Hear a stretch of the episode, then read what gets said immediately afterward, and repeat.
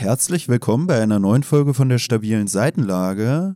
Heute mit einer Folge zu Erzählende Affen von Samira El-Wasil und Friedemann Karik. Genauer gesagt befassen wir uns heute mit Wörter, Sätzen und Bildern als Instrumente der Erzählung. Ich bin der Tobi und dass ein Bild mehr als tausend Worte sagen kann, weiß ich spätestens seit dem Porträt der fetten Dame aus Harry Potter. Ich bin Pelle und ich bin der Meinung, dass ich langsam das Narrativ der Autoren bei der Entschlüsselung der Narrative verstanden und durchschaut habe. Ja. Kann ich mich nur anschließen, muss ich ehrlich sagen. Ich bin, ich bin ein bisschen enttäuscht von diesem Kapitel, muss ich sagen. Ja. Also, ähm, ich finde nicht alles, ich kann es ja schon mal zusammenfassen, so ganz grob, ich finde nicht alles kacke. Aber ich finde viel viele Sachen, die dort angesprochen werden, doch schon ziemlich beschissen. Was ich ganz lustig finde, ist, dass ich letztens, ich weiß gar nicht mehr warum, mir die Rezensionen von dem Buch nochmal angeschaut hatte. Und da haben richtig viele Leute schlechte Bewertungen gegeben und gesagt, ab Kapitel 4 oder 5 geht's bergab. So nach dem Motto. Und das ist jetzt die dritte Folge zu diesem Buch, die wir aufnehmen. Und in der ersten Folge hatten wir das Prolog oder das Einführungskapitel und das erste inhaltliche Kapitel gemacht und dementsprechend sind wir jetzt bei Kapitel 4. Und als ich die Rezension gelesen hatte, dachte ich so, ja, okay, also ein bisschen ist es schon sehr so links angetouched, sage ich mal, was ich aber eigentlich nicht schlimm finde. Nee, ich auch nicht, weil äh, da muss ich ja gleich äh, intervenieren gewissermaßen es ist nicht, weil ich grundsätzlich ein Problem äh, mit linksgerichteter Politik oder mit linksgerichteter Sinneshaltung oder wie man das auch nennen möchte, habe. Das ist gar nicht mein Problem, sondern mir ist es hier ein bisschen zu identitätspolitisch. Ja, aber auch, das ist für mich so ein linkes Ding. ja, na, ja, aber das ist ja nicht eigentlich, also das ist ja, das ist ja ein Irrtum der Linken. Das ist ja nur ein kleines Fragment von linker Politik, was meiner Meinung nach im Moment so aufgebauscht wird, damit man über die eigentlich richtigen, äh, richtig linken ähm, äh, Themen gar nicht mehr reden muss. So, äh, also äh, Chancengleichheit und generell Gleichheit in irgendeiner Art und Weise, sondern man bezieht es auf einmal nur noch auf irgendwelche Minderheiten. Aber am Ende des Tages, der Kapitalismus ist unser Feind. Das ist unser Feind. Da müssen wir ran und das machen wir nicht. Na, da widerspreche ich dir auch nicht. Also wir hatten ja schon von Anfang an eigentlich gemerkt, dass es ziemlich links äh, gefärbt ist, was hier dargestellt wird in diesem Buch. Ähm, ja, aber für mich ist es halt auch so, dass ich jetzt so mir dachte, oh Gott, das geht alles wieder in diese identitätspolitische Geschichte. Ich meine, ich hatte ja schon mal, glaube ich, sogar in der ersten Folge angemerkt, dass der Friedemann Karik wohl hinter diesem YouTube-Kanal Datteltäter steckt, der ja auch so ein stark muslimisch und so beeinflusstes Zeug verbreitet hat. Also auch okay. irgendwie dann Gleichstellung von irgendwelchen ja äh, Mohammed-Karikaturen mit äh, Karikaturen von Juden, also die Juden im Dritten Reich darstellen sollten und sowas, weißt du, also ähm, ist auf jeden Fall ein Kanal, auch der viel kritisiert wurde. Ich glaube mittlerweile auch eingestellt. Und weißt du was für mich deswegen schon? hatte ich schon so ein bisschen, ein bisschen hatte ich schon erwartet, dass es in so eine Richtung gehen wird, auch wenn man sich so die Kapitelüberschriften generell zum Teil angeguckt hat. Aber äh, ja, hier Weil, bei dem Kapitel können wir ja auf manche Kritikpunkte, die wir dann vielleicht haben, direkt eingehen, wenn, wenn wir drüber reden. Äh, weißt du, was für mich der krasse Unterschied zwischen den Mohammed-Karikaturen ist und diesen, ähm, ja, diesen Juden-Karikaturen aus dem Dritten Reich?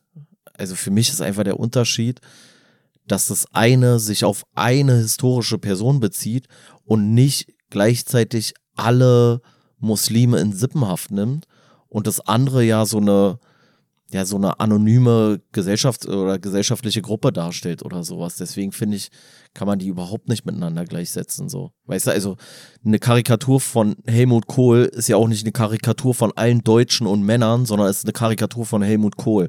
Und eine Karikatur von Mohammed ist nicht gleichzeitig eine Karikatur für alle Muslime auf der Welt, meiner Meinung nach. Na, das ist ja jetzt schon was, was auch doch so ein bisschen vor, vorweggreift, sage ich mal, weil wir ja auch nur über die Bedeutung oder den Einfluss von Bildern hier im Zuge dieses Kapitels reden werden. Ja, ich finde halt auch mit diesen komischen Karikaturen hat man ja eigentlich am Ende genau die Leute getriggert, die sich angesprochen fühlen sollten, sage ich mal. Ne? Also es gibt ja Leute, die reagieren dann auch entspannt auf sowas oder entspannt her. Es gibt Leute, die schießen sich komplett drauf ein. Für mich ist auch immer so ein Ding, wenn es dann heißt, ja, äh, im, mit im Christentum, da würde man sowas auch nicht machen oder so. Es gibt ja ernsthaft Leute, die sowas sagen, wo du dir denkst, ja, ja. das Leben des Brian ist halt auch schon seit, keine Ahnung, 40 Jahren abgedreht. Was soll da jetzt noch gemacht werden? Da gibt es vielleicht auch Leute, die sich drüber empören, aber es empören sich ja bei Weib nicht alle Christen darüber. Ich meine, wir sind eigentlich auch in einer Familie aufgewachsen, die christlich geprägt ist, sage ich mal, also evangelisch. Und, und da war das nie ein Problem. Ich glaube, bei uns in der Familie würde keiner sagen, der Film wäre schlecht oder wäre äh, bescheuert oder wäre rein diffamierend oder sowas. Ja, wobei man vielleicht auch sagen muss, dass wir ja schon eher wahrscheinlich aus dem linken Spektrum der, der Politik kommen und also so überreligiös habe ich gar keinen Groß in unserer Familie wahrgenommen, kommt halt auch dazu. Aber ich finde auch ganz grundsätzlich, also wie viele Karikaturen sind denn entstanden rund um diese ganzen Missbrauchsvorwürfe in der katholischen Kirche? So, da gibt es bestimmt auch Karikaturen. Ich habe jetzt das nicht alles parat oder so, aber da gibt es bestimmt auch Karikaturen, die in irgendeiner Art und Weise Jesus mit einschließen oder Gott oder wen auch immer, so weißt du. Und das natürlich schon übertragen auf die katholische Kirche, so nach dem, nach dem Motto, so, das ist eure Vorstellung von eurem Gott und ihr könnt es für euch rechtfertigen, trotz eures angeblichen Glaubens zu diesem Gott. Und nichts anderes sagt ja diese Mohammed-Karikatur aus. So. Also ich glaube, diese Mohammed-Karikatur, also meinst ja wahrscheinlich oder ging ja wahrscheinlich um die mit der Bombe auf dem als ja, Turban. Wie so. gesagt, ich glaube, äh, unter Muslimen gibt es auch welche, die da differenzieren sollen. Und außerdem ja, glaube ich auch, diese Karikaturen sollen ja auch gerade so darstellen, dass die Leute, welche bestimmte Taten vollüben, scheinbar solch ein Bild von dem haben, weil sie ja irgendwie ihren Glauben als genau, Rechtfertigung genau, dafür genau. ranziehen. Ne? Also genau. das meinte ich ja auch mit die Leute, die sich am Ende darüber empören, sind wahrscheinlich genau die, die man damit ansprechen wollte, weil die ja scheinbar irgendwie so ein komisches Bild haben und dann da wirklich mit Gewalt irgendwie gegen sowas wie Charlie Hebdo oder so vorgehen. Also eigentlich das so ein bisschen bestätigen, dass man halt irgendwie eher die Bombe im Kopf hat, als irgendwie Grips, den man anwenden will oder anwenden würde, um irgendwie eine Diskussion oder sowas äh, zu bestehen oder sich der auszusetzen. Also dass man scheinbar wirklich eher zur Waffe greift, anstatt zum Wort. Ja. Nee, was ich nur sagen wollte, ist, dass ich glaube, die, die Kernaussage der Karikatur war nicht, der Prophet Mohammed ist ein Terrorist, sondern dass Terroristen den Mo äh, Propheten Mohammed zu dem machen, wie er dort dargestellt ist, so, weißt du? Und nicht, dass es die auf die historische Figur gemünzt ist. Genau, eigentlich müsste man den Leuten, die dafür sorgen, dass andere dieses Bild von dem Propheten äh, bekommen, genau denen sollte man eigentlich vorwerfen, dass sie den Propheten in diesem Sinne repräsentieren. Jetzt kann es natürlich sein, weil ich weiß den Kontext dieser Karikaturen nicht. Jetzt kann es natürlich sein, dass ich da total die falsche Analyse getroffen habe. Weiß ich nicht. Mir auch scheißegal eigentlich. Aber so habe ich diese Karikatur wahrgenommen und verstanden. Ich finde es auch ganz lustig, weil ich eben meinte, ja, äh, die benutzen ähm, irgendwie eher Waffen anstatt Worte. Und in diesem Kapitel hier geht es ja darum, dass auch äh, Worte eine Waffe sein können. Also eigentlich habe ich mir damit, könnte man sagen, so ein bisschen selbst widersprochen. Also in dem Fall meinte ich dann ja irgendwie Schusswaffen oder Sprengsätze oder whatever. Aber im Endeffekt geht es hier in diesem Kapitel darum, wie äh, Worte ja eine Macht entfalten können, wie auch eine Waffe. Und wie wir Worte einsetzen, um ja bestimmte Narrative, wie es hier wieder beschrieben wird, äh, zu transportieren und damit auch zu unserem Nutzen vielleicht einzusetzen oder gegen andere Gruppen. Also Narrative, die in Form von Worten transportiert werden, aber wie auch schon gesagt, auch Sätze, die natürlich aus vielen Worten bestehen, oder halt Bilder, welche auch eine bestimmte, ja, ich sag mal, Erzählweise oder sowas abbilden können. Ja.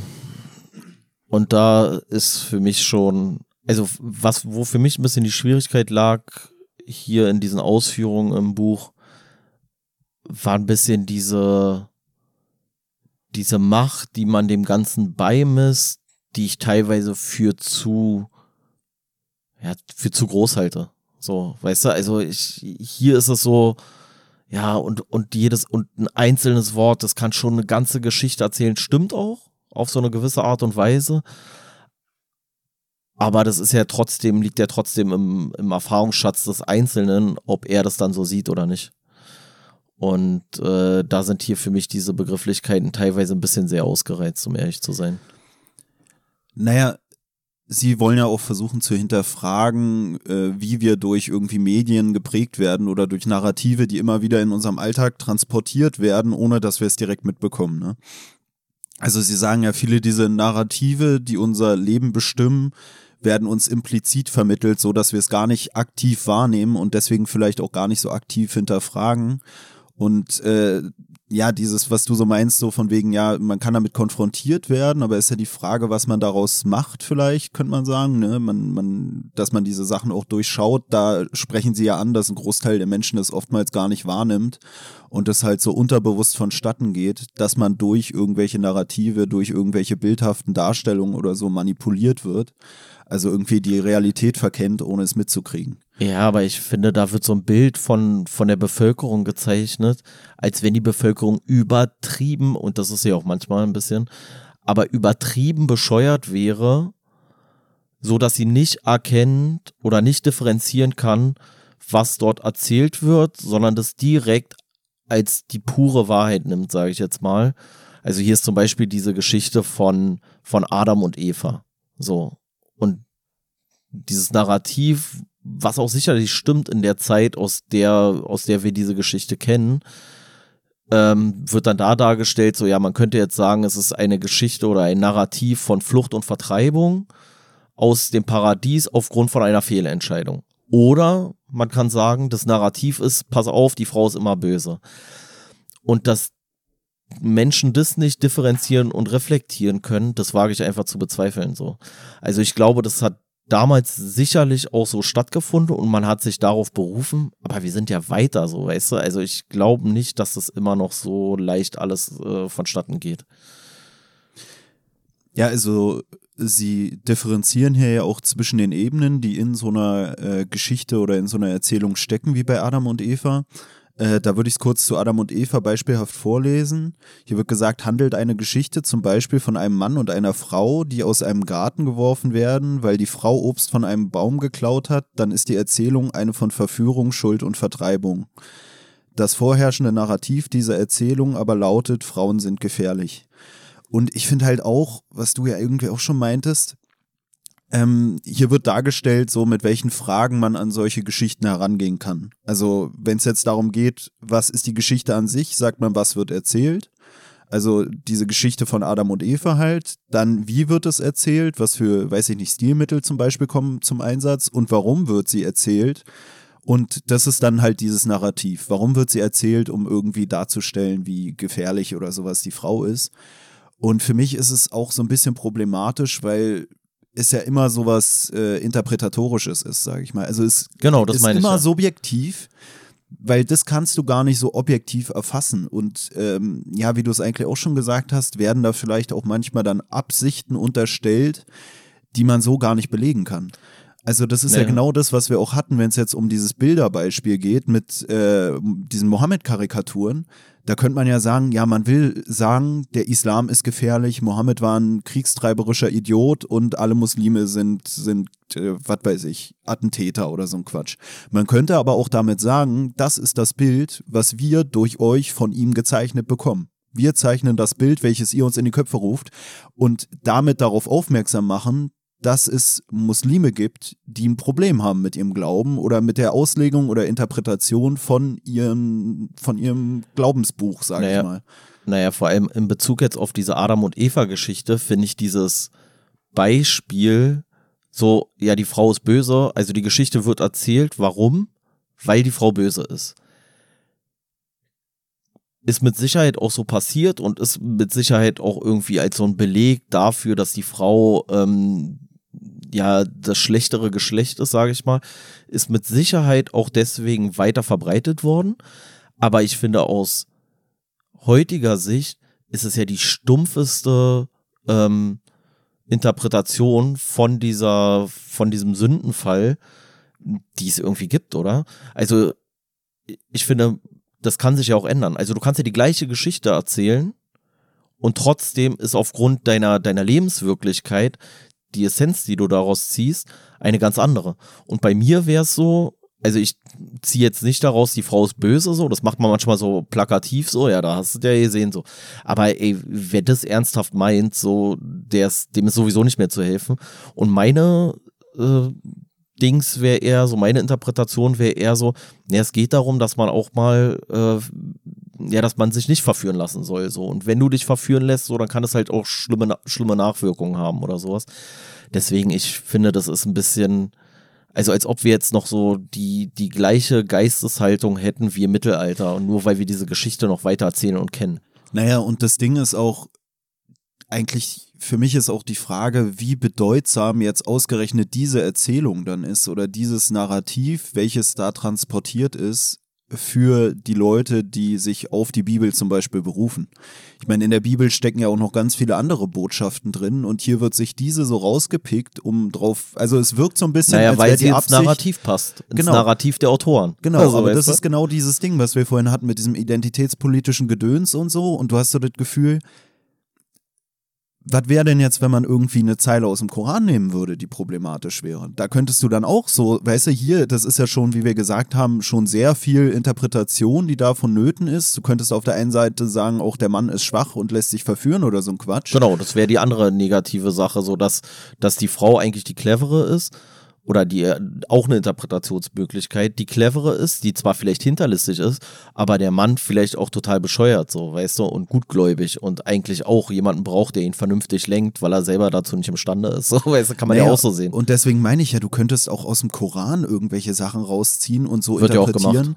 Naja, das, aber das ist ja das, was ich meine, wo es hier darum geht, auch äh, das Weltbild der Autoren wahrzunehmen. Und Und, das ist halt für mich auch so, wo ich mir denke, ja, macht das doch mit was anderem. Ihr pickt da die Bibel so und das interessiert. Das ist aber für mich eigentlich auch schon wieder so ein Beispiel von eigentlich interessiert es keinen. Und wie gesagt, ich höre auch ja. kaum Leute, die sich auf diese äh, äh, Paradiesvertreibungsszene so krass berufen. Es ist eine weit verbreitete Geschichte, aber dieses Narrativ, glaube ich, hat für wenig Leute eine Bedeutung. Es sei denn vielleicht dann schon wieder eigentlich auf so einer humoristischen Ebene, dass Leute so Jokes machen über diese Story, von meinte ich denen ja. ja sogar Ja. Adam schon so. Äh, naja, und was ich auch äh, lustig daran finde, ist so, das wird ja hier so gesagt, als ob so die Narrative, die sind so ganz geheim. Weißt du? Also du erzählst einfach nur eine Geschichte, sieht total harmlos aus und unterbewusst beeinflusst sie dich aber.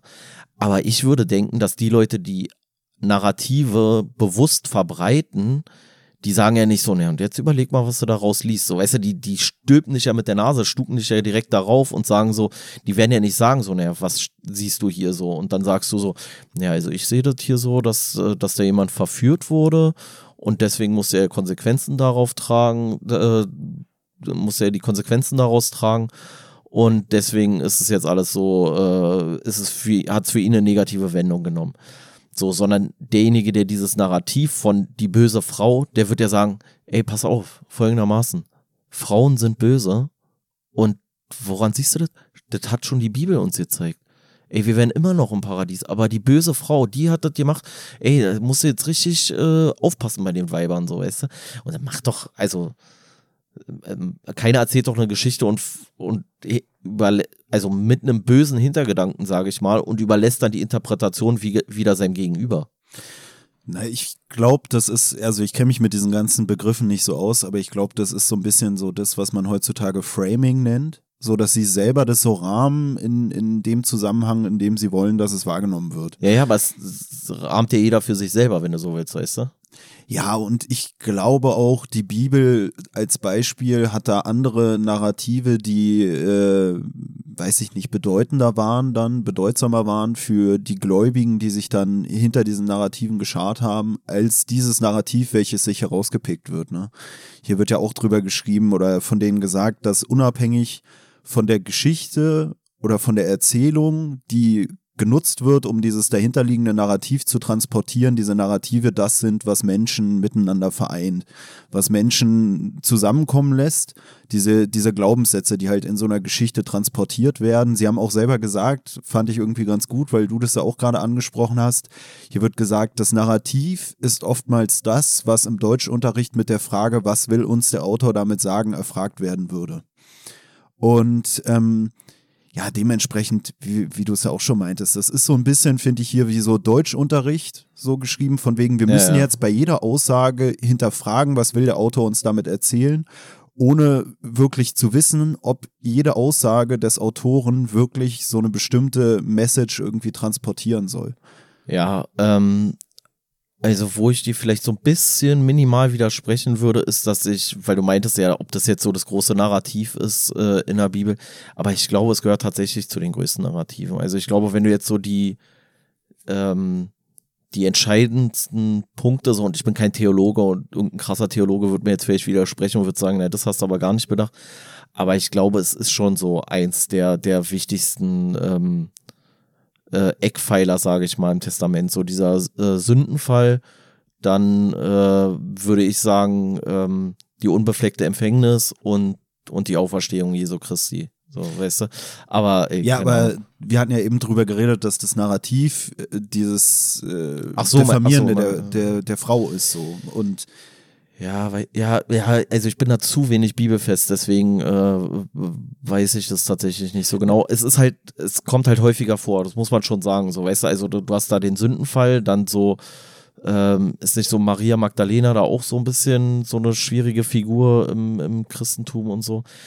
Ähm, ja, aber ey, I don't know. Naja, für mich ist es auch sowas, dass man ja sagt, oder dass ich beim Christentum, so jedenfalls hier in, in Deutschland und so oft so wahrnehme, dass du halt viel Interpretationsfreiheit eigentlich hast. Ja, ja, klar. Dass sich die Leute das rauspicken, was ihnen am ehesten zusagt. Und für mich selbst muss ich da auch so an meine Schulzeit denken, wo ich halt mich selbst auch als jemand bezeichnet habe, der ungläubig ist, so als Atheist.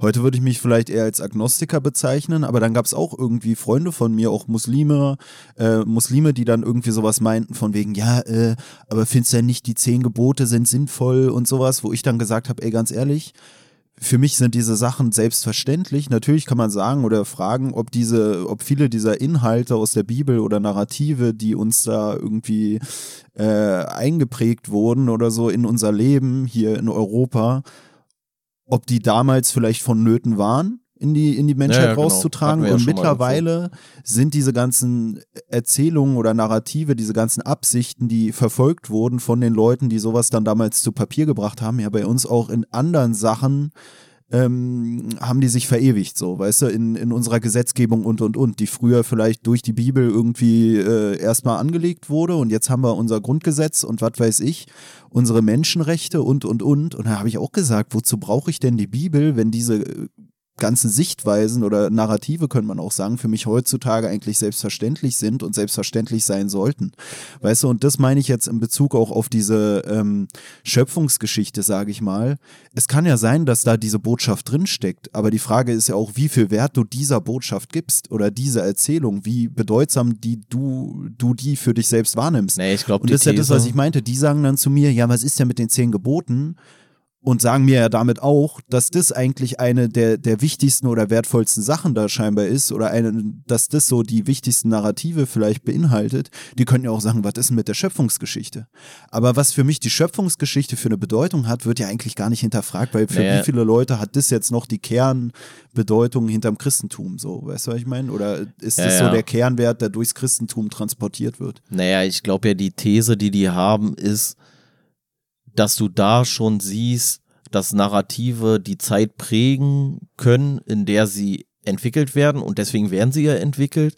Und ich glaube aber, deren These geht noch weiter und da würde ich mich halt irgendwann verabschieden, dass diese Narrative bei uns immer noch vorherrschend sind, weil wir uns derer nicht mehr bewusst sind. So, weißt du, also dass sich das so über Jahrtausende und deswegen glauben wir immer noch eigentlich im tiefsten Innern, die Frauen sind schlecht.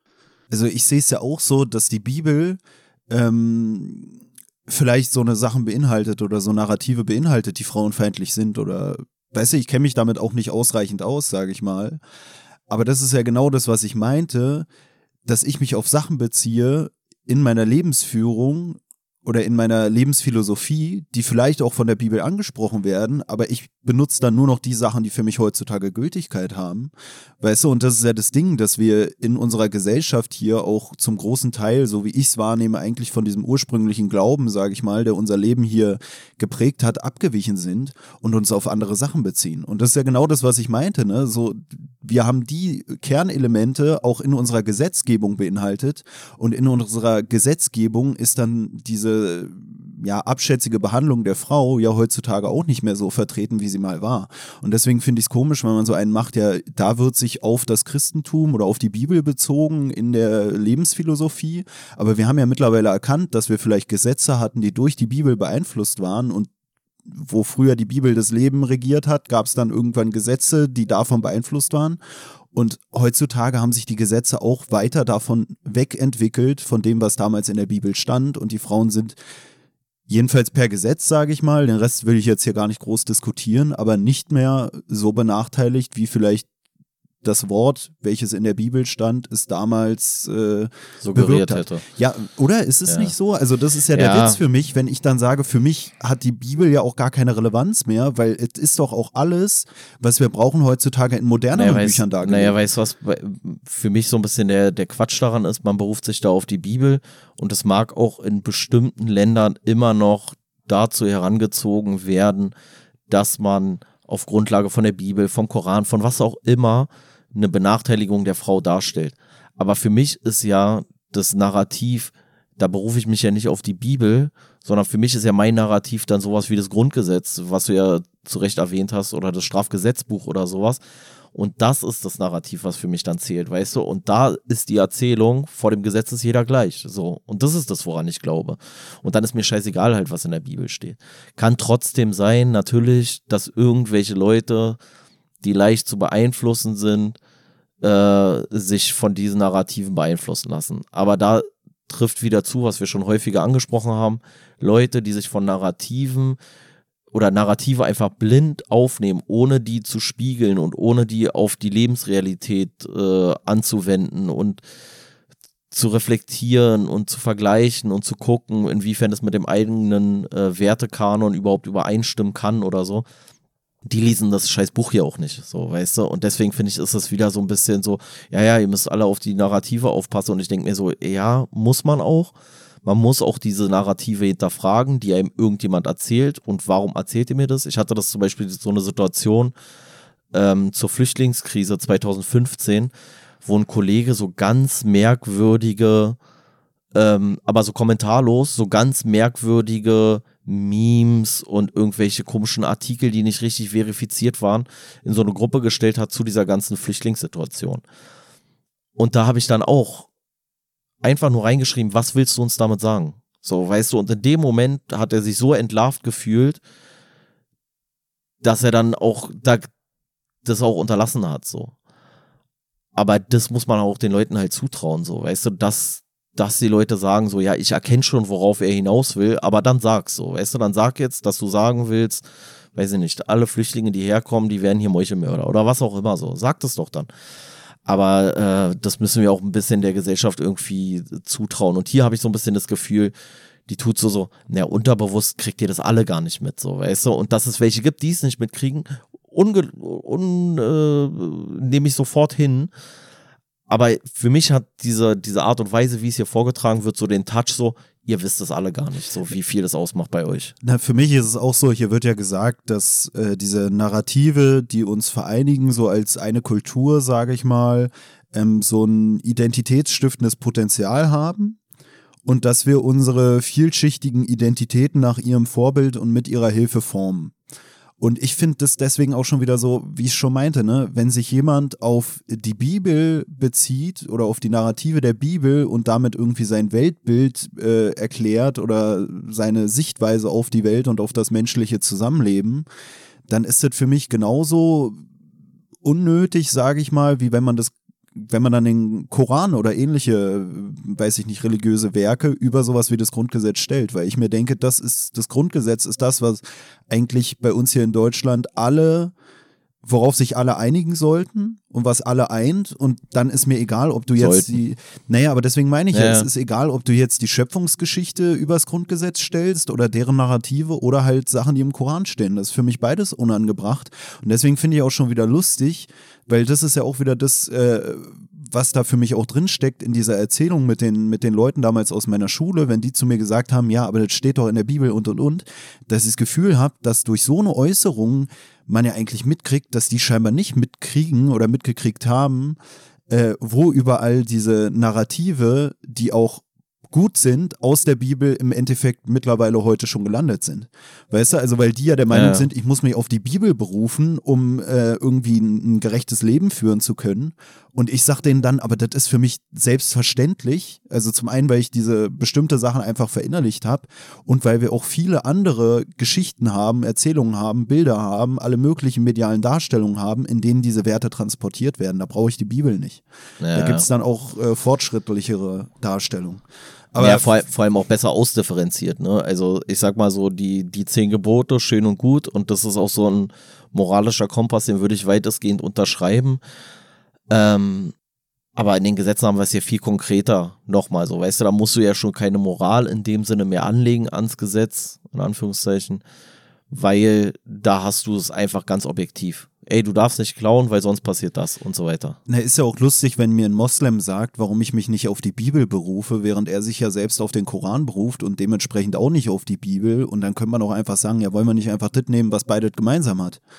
Warum müssen wir uns jetzt, der eine muss sich Ja, darauf, ist ich ja- muss mich darauf berufen, weil ich bin ja Deutscher in Anführungsstrichen. Ja, dann lass doch einfach aufs Grundgesetz berufen, weil eigentlich sind wir beide Deutsche. Nee, das ist ja generell immer so ein bisschen so die Absurdität, dass man, finde ich, wenn es, gerade wenn es so um, um äh, Islam und Christentum geht, und können wir auch das Judentum noch mit reinnehmen von mir aus, dann gibt es eigentlich so ganz, ganz viele Sachen, die komplett übereinstimmt sind, aber wir beschäftigen uns nicht mit den ganz, ganz vielen Sachen, die komplett übereinstimmt sind oder weitestgehend übereinstimmt äh, sind, beziehungsweise die wunderbar nebeneinander koexistieren können, sondern wir beziehen uns darauf so, na, eure Frauen haben ja kein Kopftuch und ihr isst ja kein Schweinefleisch und ihr, weiß ich nicht, Alter, euer größter Feiertag ist nicht der Sonntag, sondern der Freitag, so, weißt du, so richtig, so richtig die unwichtigsten Scheißsachen, die keiner braucht, so, wo man so sagt, so, ey, darum geht's doch nur wirklich nicht.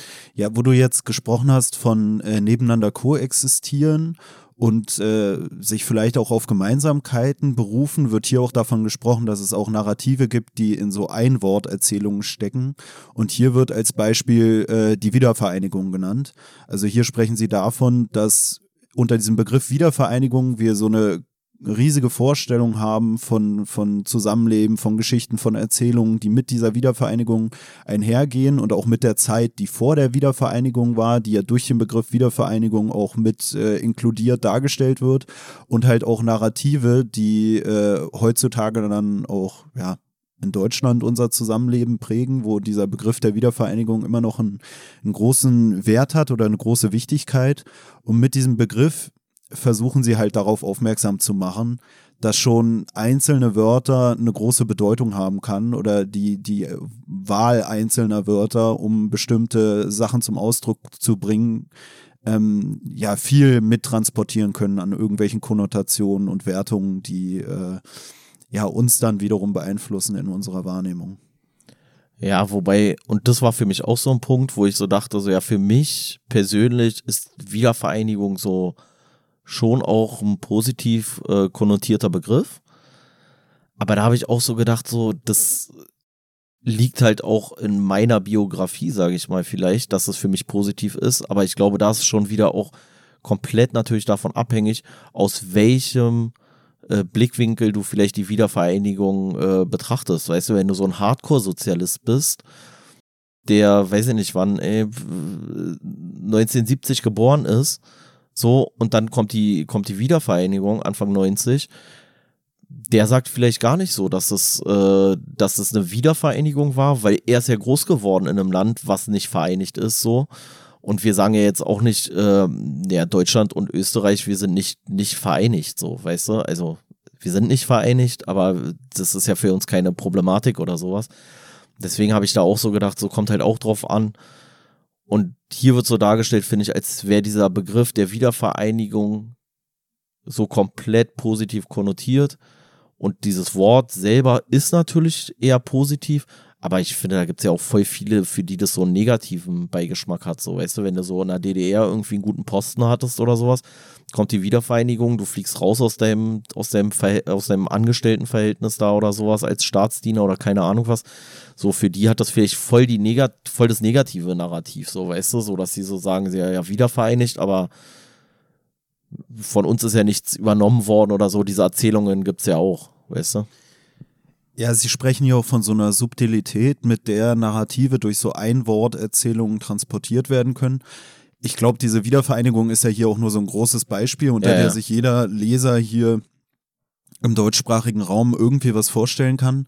Sie führen das auch noch, finde ich, mit besseren Beispielen aus, was wir ja vorhin auch schon so ein bisschen hatten, wo es darum ging, dass man irgendwie so ähm, ja, weiß ich nicht, zum Beispiel, wenn es darum ging, äh, im Dritten Reich dann irgendwie Juden zu bezeichnen, dass man dann da auch so komische Begriffe benutzt hat, dass man die irgendwie entmenschlicht hat und, und, und. Das hatten wir ja auch schon bei äh, Marc Benecke in unserer ersten Folge zu seinem Buch, diese Thematik der Entmenschlichung durch irgendwelche ja, Schädlingsbegrifflichkeiten, die angewandt wurden für die Juden. Und hier wird äh, zum Beispiel auch dieser Einfluss von so einzelnen Begriffen am Beispiel von der Darstellung von Kriminalität aufgezeigt, in dem Sinne, als dass äh, hier so eine Studie durchgeführt wurde, wo einmal Kriminalität mit dem Begriff ähm, Bestie umschrieben wurde und einmal mit dem Begriff des Viruses oder mit so einer, wie so einer metaphorischen Darstellung. Und da wurde Leuten das zu lesen gegeben, so ein Artikel über Kriminalität und die sollten am Ende äh, angeben, wie man ihrer Meinung nach gegen die Kriminalität vorgehen sollte, die halt wie gesagt einmal als Bestie und einmal als Virus bezeichnet wurde. Und da ließ sich feststellen, wenn von Kriminalität gesprochen wurde und der Begriff Bestie damit äh, in Verbindung gebracht wurde, dann haben die Leute eher für ähm, Law and Order mäßig, also so für äh, stärkere Sanktionen etc. gestimmt. Genau, hier war dann direkt Disziplinierungsmaßnahmen angeführt und wenn es um, also wenn da der Begriff Virus angewandt wurde, dann wurden eher, haben die Leute eher davon gesprochen, dass man Präventionsmaßnahmen einsetzen sollte. Und da zeigen die Samira El-Wasil und Friedemann Karek hier, also die Autoren, dass äh, je nachdem, wie man auch mit den, mit den ja, Bedrohungen umgehen würde, die hinter dieser Bedeutung der Metapher stecken, also mit einer Bestie, da würde man irgendwie Disziplinierungsmaßnahmen äh, einsetzen und beim Virus würde man präventiv handeln, dass das sich dann auch auf die Bewertung von dem Umgang mit der Kriminalität, die mit eben diesen Begriffen beschrieben wurde, ähm, sich dann überträgt in der Einschätzung der Leute, die den Text zu lesen bekommen haben. Also da benutzen sie so ein Beispiel von wegen, das sind so die Konnotationen, die man mit einem Begriff haben kann und das wirkt sich dann wieder auf unseren Umgang damit aus. So ähnlich wie es halt auch im Dritten Reich dann ist, ist jetzt ein anderes Beispiel, aber wenn du dann da irgendwelche Schädlingsbegriffe benutzt hast oder so, um die Leute zu entmenschlichen, dann hat man auch eher Maßnahmen zugestimmt, ähm, die dann in so eine Richtung von Schädlingsbekämpfung sozusagen gegangen sind und von unmenschlichem Umgang oder Verhalten, sag ich mal. Eine Rattenplage müsste es halt ausrotten mäßig so.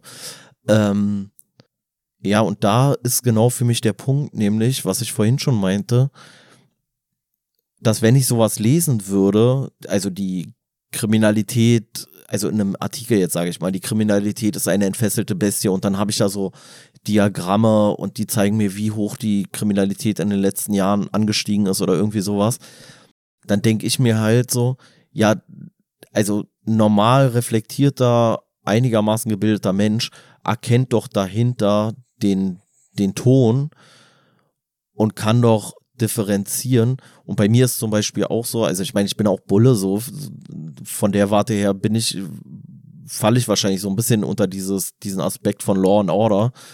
Ähm, aber für mich persönlich ist immer klar, dass Kriminalität natürlich in allererster Linie soziale äh, Faktoren hat oder sowas, weißt du? Also jemand, der alles hat, der muss sich nichts klauen, so ungefähr so. Und du hast natürlich, oder in bestimmten Bereichen klauen die Leute auch gerade, weil sie schon alles haben, so mäßig, so irgendwelche Steuerhinterziehungskacke oder so. Aber ich finde, es ist ja immer ein Maßnahmenbündel. Und ich finde, das ist so, hier wird so dargestellt, so, ja, also die Leute, die von Bestie gehört haben, die wollten alle am besten gleich 100 Jahre in den Knast. Und die Leute, die was von Virus gehört haben, die wollten präventiv und wollten die streicheln und so, aber die Wahrheit liegt doch dann meistens irgendwo dazwischen, so, weißt du, also du musst doch, meiner Meinung nach, musst du doch konsequent mit, mit Straftätern umgehen und gleichzeitig präventiv und auch resozialisierend, wenn du diese Straftäter hast. So, also, aber es ist doch so eine, ist doch so eine Abwägungsgeschichte, weißt du, und ist ja auch ein bisschen deliktabhängig so. Na, ist natürlich auch wieder sowas, wo man äh, forschungsmethodisch dann hinterfragen könnte, wie hier die Ergebnisse auch dargestellt werden von solchen Studien. Zum einen wird einem nicht gezeigt, in welchem Ausmaß diese Effekte zu, zu Tage treten. Ja, ja. Dann äh, ist auch sowas, kann ich kurz so einen Exkurs machen, wo man immer sagt, in der, in der Psychologie zum Beispiel, in der Forschung, dass man sagt, man soll zwischen statistischer und ähm, äh, äh, äh, klinischer Signifikanz unterscheiden. Statistische Signifikanz ist einfach, okay, in der einen Gruppe waren halt mehr Leute, die irgendwas gemacht haben, hier in dem Fall, die dann gesagt haben, man sollte Präventionsmaßnahmen ergreifen. Da waren mehr Leute und der Unterschied ist signifikant, statistisch in dem Sinne, als dass da auffällig mehr Leute dafür waren als in der anderen Gruppe. Und der Begriff der klinischen Signifikanz, das ist dann wieder ein Begriff, der angewandt wird, um zu gucken, nicht nur ist, der, ist die Häufigkeit irgendwie signifikant im Unterschied, sondern auch das Ausmaß. Und das finde ich mhm. auch sowas, was man hier dann auch fragen könnte. Ja, unterscheiden sich die Gruppen jetzt nur statistisch auffällig, so dass bei dem einen 49 Prozent, bei dem anderen 51 Prozent äh, vorzufinden sind hinsichtlich der Maßnahmennutzung? Äh, also, dass die einen, da bei der einen Gruppe sagen 51 Prozent, man soll Präventionsmaßnahmen, bei der anderen 49, der Unterschied ist signifikant, ohoho, mehr Leute sind dafür. Oder ist es klinisch signifikant in dem Sinne, als dass der Unterschiedswert auch eine Bedeutung sozusagen hat, eine praktische Bedeutung, weißt du? Also da könnte man sagen, ja, ist das ein bedeutsamer Unterschied? Wäre ein bedeutsamer Unterschied, so dass man sagen würde, es macht Sinn oder ergibt Sinn, wäre das dann nicht eher 70-30? Na, na, weißt du, was, weißt was mich vor allem interessiert hat? Ähm, und darauf ist hier leider nicht eingegangen worden, war das so ein, also wie war das denn aufgebaut? War die Frage am Schluss, sollte man mehr Prävention machen oder sollte man mehr äh, Repression machen?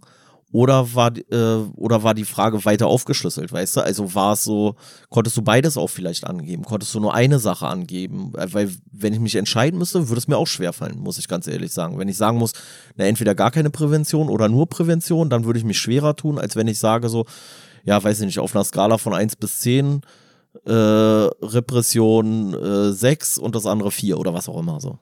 Na, ich finde, ein weiteres Problem ist halt auch einfach, weil du ja auch hier von deiner Sichtweise darauf sprichst. Zum einen wird es uns ja hier schon als Ergebnis präsentiert, weshalb es für uns dann auch nicht mehr schwierig ist, irgendwie die Absicht der äh, Leute zu durchschauen, die diese Studie durchgeführt hatten. Ne? Zum anderen, wie du es selber ja schon gesagt hast, kommst du auch aus äh, dem, dem Fachbereich, sage ich mal. Also jemand, der sich da äh, in dem Bereich aufhält während seiner Arbeit und dementsprechend dann auch einen viel stärkeren Einblick in bestimmte Bereiche hat, der ist dann vielleicht auch weniger beeinflussbar durch irgendwelche Darstellungen, wie sie hier vorgenommen werden, zum Beispiel von Kriminalität. Ja, weißt weiß du, ich nicht. Naja, es könnte ja. auch genau das Gegenteil sein. Genau, es ist häufig, also es ist häufig, muss ich sagen, zu erkennen, auch ähm, gerade bei Kollegen, also ich nehme auch viel diese ganz strikte Law and Order Politik wahr. Also so dieses so, nein, jemand hat eine Straftat, scheißegal, wie das dazu gekommen ist, sofort im Knast 100 Jahre weggesperrt. So? Also das gibt's halt auch so. Also deswegen ist es mal so, mal so, ist glaube ich eine Typfrage und eine Erziehungsfrage im Endeffekt. Na, mir geht es ja nur darum, dass Sie ja hier auch dafür plädieren, dass man einfach ähm, versucht zu durchschauen, wie diese ganzen Sachen vonstatten gehen, diese unterbewusste Manipulation, sage ich mal, was wir ja auch schon bei Rutger Bregmann hatten, der im Endeffekt ja auch davon gesprochen hat, dass oder davon spricht, dass wir Menschen irgendwie in unserem Weltbild beeinflusst werden durch die Geschichten, die bereits im Umlauf sind. Und äh, es geht ja hier einfach um so eine Durchschnittsmenge an Menschen und nicht um Leute, die ja, aus dem Fachbereich kommen. Und ich denke mal, dem kann man hier schon irgendwie Glauben schenken, dieser, dieser Darstellung, wie sie hier vorgenommen wird. Aber äh, ja, wie schon gesagt, es sind ja auch sehr krasse Metaphern, die eigentlich schon wieder ins, ins Auge stechen. Deswegen ja. ist es für mich halt auch so, dass man denkt, so, ja, wer spricht denn überhaupt von Gewalt als Bestie oder so? Es sind ja immer schon so Begriffe, die es in eine bestimmte Richtung drücken, weißt du? So ähnlich wie wir es auch hatten mit dem, äh, mit jüdischen Leuten im Dritten Reich. So diese ganz klare, plakative Verwendung von bestimmten Begriffen. Ja, ja, ja, keine Ahnung. Also ich finde es, wie gesagt, ich fand es teilweise ein bisschen schwierig, so dieses äh, Ding. Ähm, und ich meine, dass sowas als Bestie oder Virus äh, oder was auch immer dargestellt wird, das findest du schon häufig, das findest du auch bei irgendwelchen komischen Politikern oder so, dass sie dann davon reden, so, ja, ey, die Kriminalität, das ist eine entfesselte Bestie oder sowas. Die sagen ja nicht so, ja, Kriminalität gleich Bestie, so mäßig, weißt du, aber äh, kann ich mir schon vorstellen, aber ich finde trotzdem, dass die Leute, die darauf reinfallen und nicht dann nochmal reflektieren können und abwägen und genau gucken, das sind halt wirklich die einfachsten Leute und hier wird mir zu sehr der Eindruck vermittelt, dass wir alle so sofort auf jedes Narrativ reinfallen. So. Und ich glaube, das ist halt wirklich die einfachsten Leute, die auf so eine Narrative reinfallen. Naja, für mich ist halt einfach nur die Frage, wie viele Leute oder sind nicht die meisten Leute eher einfache Leute oder normale Leute? Und ähm, ja, ich, ich finde, so wird es ja auch eigentlich, es wird hier ja schon so dargestellt, dass es so um den Durchschnittsbürger geht. Sie sehen sich ja selber scheinbar auch nicht als jemand, der immer von allen möglichen oder auf alle möglichen Sachen reinfällt sie durchschauen oder versuchen hier ja auch bestimmte Darstellungen von irgendwelchen Sachen zu durchschauen, wie das mit irgendwelchen Begriffen stattfindet. Ist ja auch genau dieses, was man dann bei der Bibel sagt, so eigentlich steckt da das und das Narrativ drin, was vielleicht auch gar nicht jedem so bewusst war, dass er es auch damals oder jetzt immer so ausformulieren würde, aber eigentlich wird er dadurch beeinflusst oder so. Das ist ja, ja so ein bisschen die Story. Und ich glaube, irgendwo werden wir alle immer auch mal durch irgendwelche komischen Propagandabegriffe ja, oder so.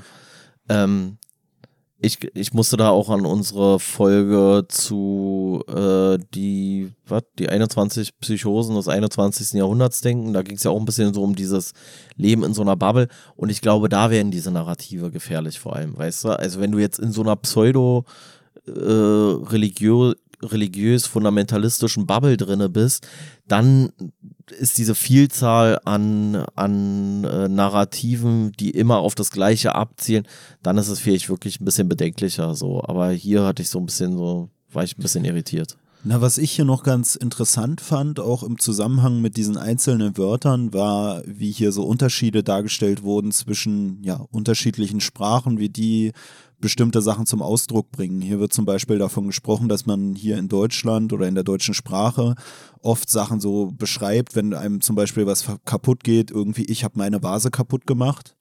Und im Spanischen zum Beispiel würde man nur von einer, davon sprechen, dass eine Vase kaputt gegangen ist und gar nicht so diese, ich sag mal, Täterbezeichnung mit anführen in dem Sinne, als dass man selber das zum Beispiel gemacht hat.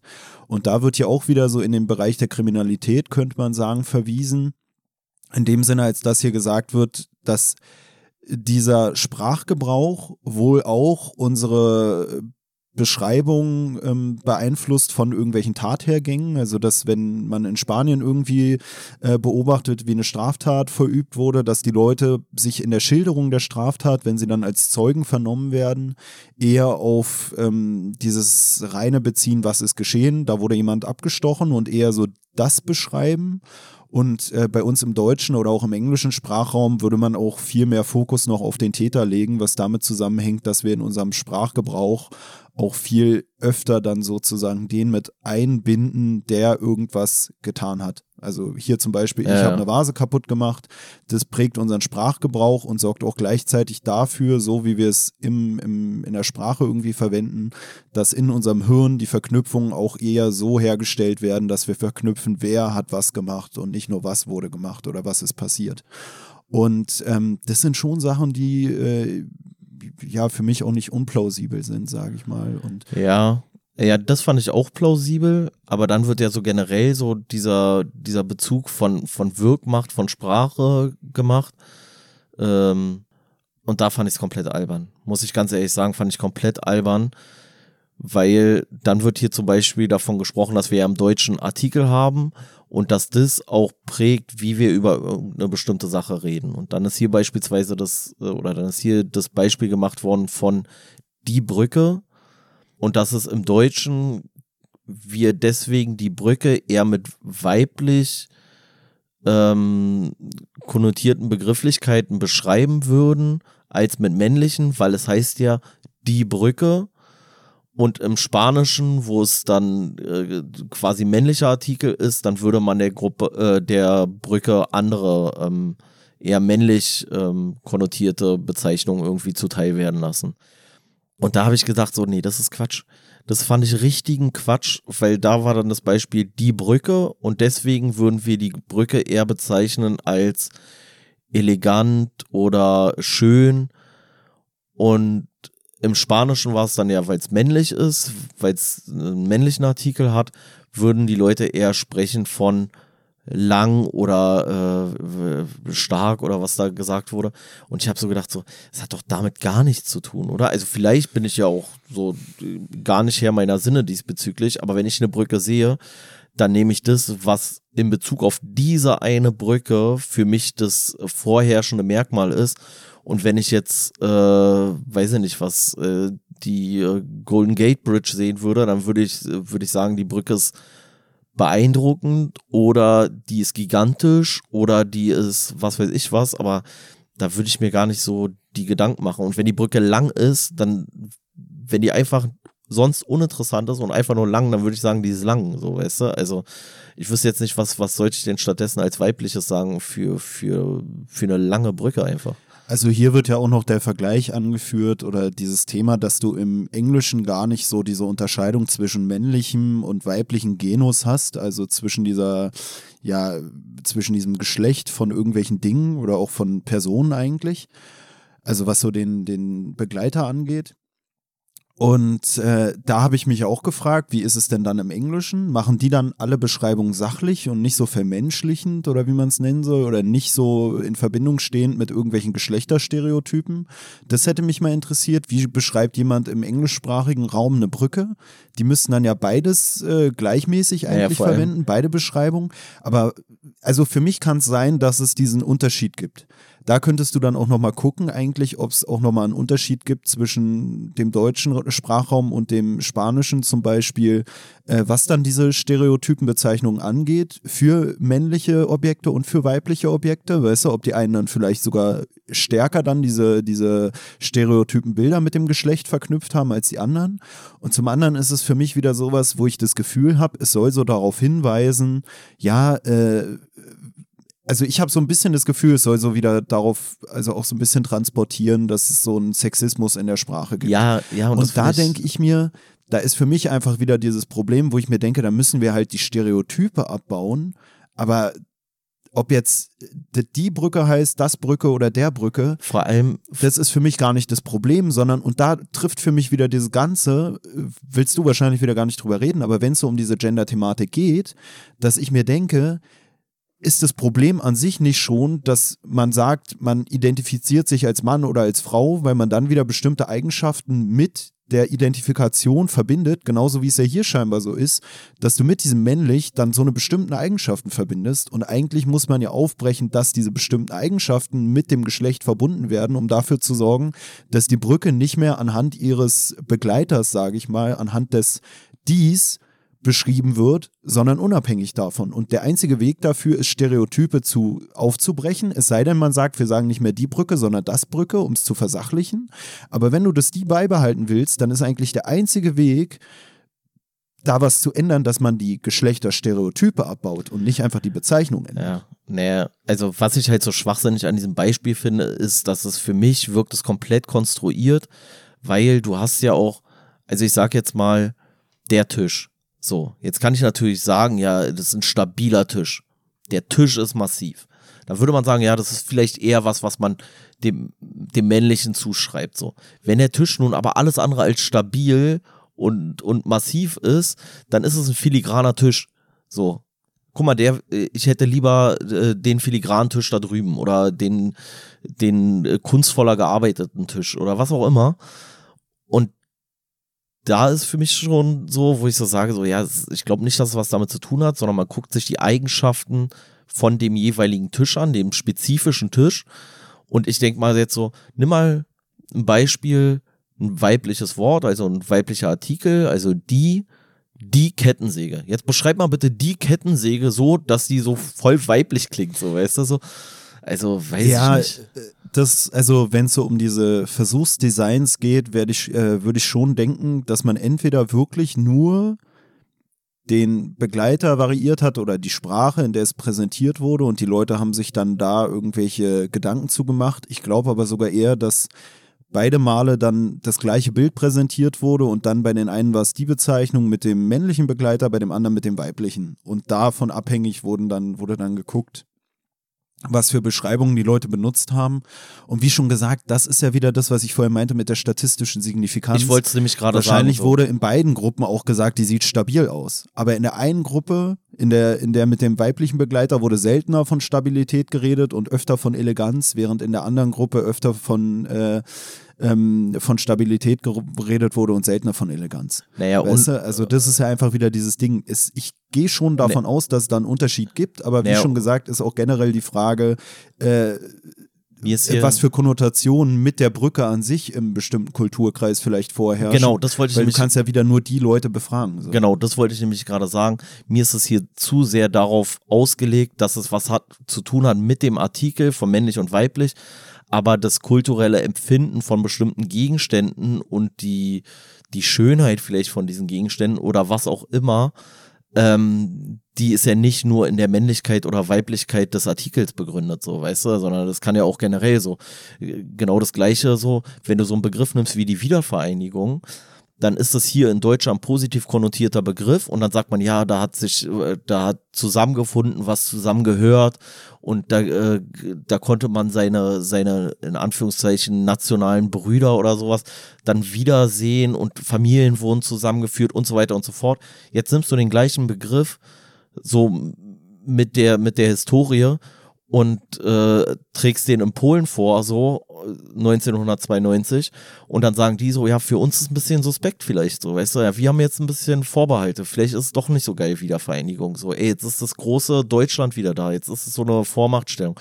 Also und so ist es ja mit allen möglichen Sachen. Vielleicht ist bei uns die Brücke auch grundsätzlich in unserer äh, Literatur beispielsweise oder in unseren Liedern, in unseren Gedichten oder so einfach mehr ein verbindendes Element und deswegen sehen wir eine Brücke grundsätzlich schon positiver und nicht so ähm, ja äh, so neutral sage ich jetzt mal, wie es dann hier bei den bei den spanischen äh, in der spanischen Sprache beschrieben wurde, so einfach nur lang oder das oder dies, so weißt du.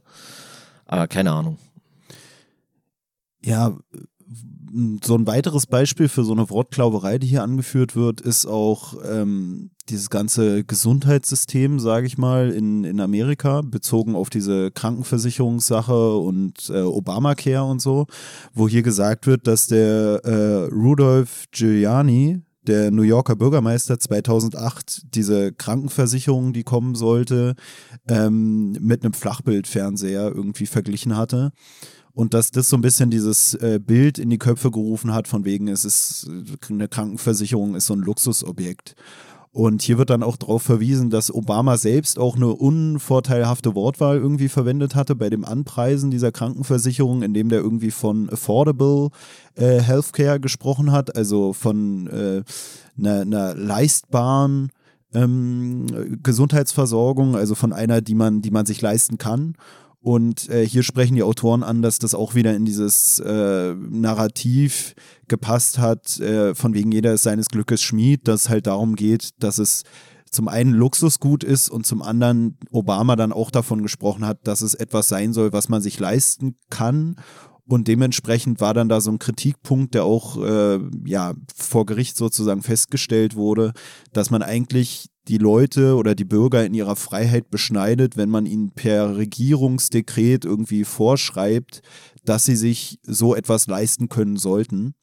Und dass das so ein bisschen Obama selbst in die, in die äh, Bande gefahren ist, diese ganze Bezeichnungsgeschichte und dass Obama selbst auch einen Schaden davon getragen hat, im Endeffekt, dass er dann das Ganze oder dass dieses Ganze dann auch noch unter dem Namen Obamacare gelaufen ist, was dann schon wieder dann diese ja, Beschneidung in der Freiheit, dieses, äh, man muss sich dieses Luxusgut leisten können und jeder kann sich's kaufen, diesen Konsum, diesen aufgezwungenen Konsum, wie er in der Begrifflichkeit steckt, mit dem Namen Obama dann auch nochmal verbunden hat, weshalb das Obama dann im Endeffekt auch geschadet hat für seine Reputation unter der Wählerschaft.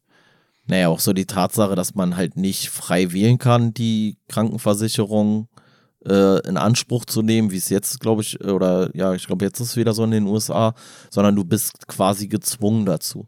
Aber da finde ich es bei denen auch schon wieder schwierig. Die sehen es halt durch so eine deutsche Brille. Und aus unserer, aus unserem Narrativ sozusagen, wie wir hier in Deutschland leben, ist eine Gesundheitsversorgung für jedermann natürlich und für jede Frau auch ähm, natürlich elementar. Und wir sagen so, nee, ist doch, ist doch voll logisch, so, ist doch voll gut, ist doch voll sinnvoll. Und das würde ich auch auf die USA übertragen. Und ich würde sagen, ja, ich fände das sinnvoll so. Aber ey, wir sind halt nicht die scheiß USA und es geht uns nichts an. Und wenn die Leute da halt sagen, in der Mehrheit, wir möchten das nicht, weil wir möchten frei wählen können, ob ich, äh, ob ich äh, 16% für meine Krankenversicherung abdrücke von meinem Lohn oder halt nicht und warum soll ich für andere bezahlen, dann finde ich so ein bisschen schwierig, das so so darzustellen und so kommt es hier für mich rüber so, ja, ey, die dummen Amerikaner sind aufs Narrativ reingefallen, so, dass ihnen da was aufgezwungen wird und deswegen haben sie nicht das äh, total naheliegende akzeptiert. Aber es ist ja auch Teil der amerikanischen Identität, so ein bisschen, weißt du? Also ich finde das so ein bisschen schwierig zu sagen, so, der, die Idioten sind aufs Narrativ reingefallen. Ey, vielleicht ist es einfach deren nationale DNA, sage ich jetzt mal, genau wie es bei uns, wenn du hier bei uns m, als politisches Programm entwerfen würdest, Gesundheitsversorgung äh, nicht mehr für jedermann, das, das, Ding würde halt krachen gehen, so, weißt du. Aber vielleicht gibt es auch irgendwelche Gründe, die sich meiner, meiner, meinem Logikverständnis entziehen, dass es auch äh, akzeptiert sein könnte, weißt du, was ich meine? Ne, es zeigt aber auch so ein bisschen auf, dass, ähm, was wir ja vorhin schon hatten, ne, dass diese Wortwahl scheinbar auch so wahrgenommen werden kann, von wegen, ey, da will man uns was verkaufen ja, und man will uns unsere Freiheit nehmen, zu konsumieren, was wir wollen. Und deswegen haben wir ein Problem damit. Hier wird ja auch darauf verwiesen, dass man, dass er es einfach, äh, weiß ich gar nicht, kostenfreie Bürger, äh, was weiß ich, hätte nennen können und nicht äh, sowas wie, wie affordable, also leistbare Gesundheitsversorgung, so dass es sich jeder leisten kann, sondern dass es einfach für jeden selbstverständlich ist, wie so ein Grundrecht, sage ja, ich mal. Und ähm,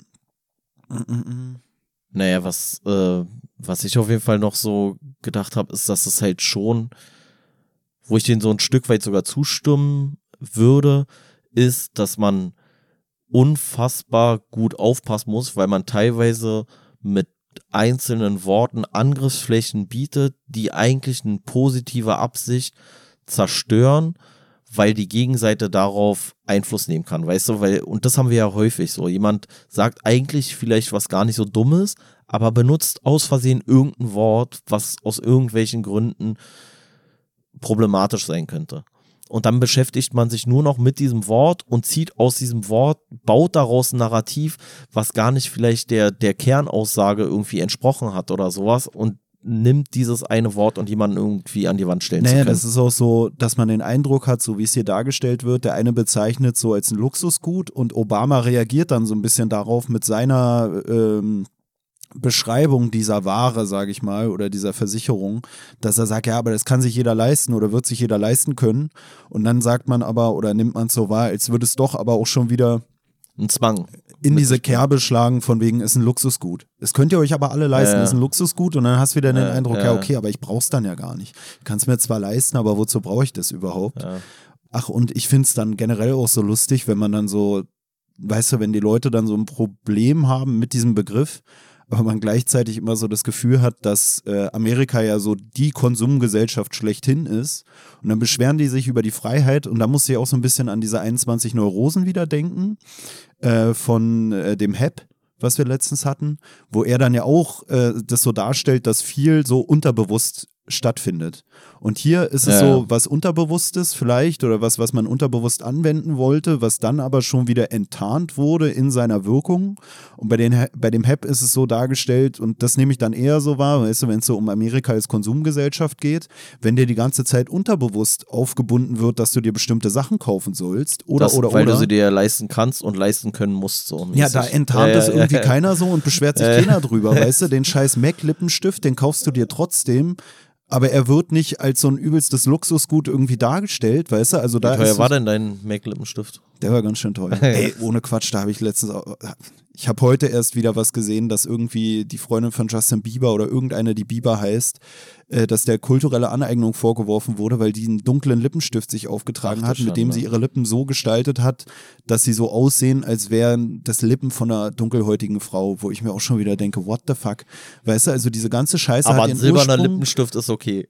na, die ganze Scheiße hat ihren. Ursprung in dieser Blackfacing-Sache, wo man gesagt hat, da wurden irgendwie schwarze Leute dargestellt in so einer stereotypen Weise, um sich über die lustig zu machen. Und du darfst halt mittlerweile nicht mal mehr einen dunkelfarbigen Lippenstift auftragen, ohne dass das damit gleichgesetzt wird. Also das ist für mich auch wieder sowas, nee, ich finde- auch wieder diese Framing-Sache, wie man das dann irgendwie darstellt, ohne dass die Leute das vielleicht auch davon direkt beeinflusst machen. So einen roten Lippenstift, den machst du ja vielleicht auch nicht dir drauf, weil du es gesehen hast bei irgendeinem... Nee, vor allem, ich finde ich finde es auch so, also ich finde es auch nur noch absurd, was da wem immer gleich an, an Kalkül vielleicht unterstellt wird oder auch an Nichtreflexion von irgendwelchen Dingen, so weißt du. Aber okay, ey, macht mal, macht mal.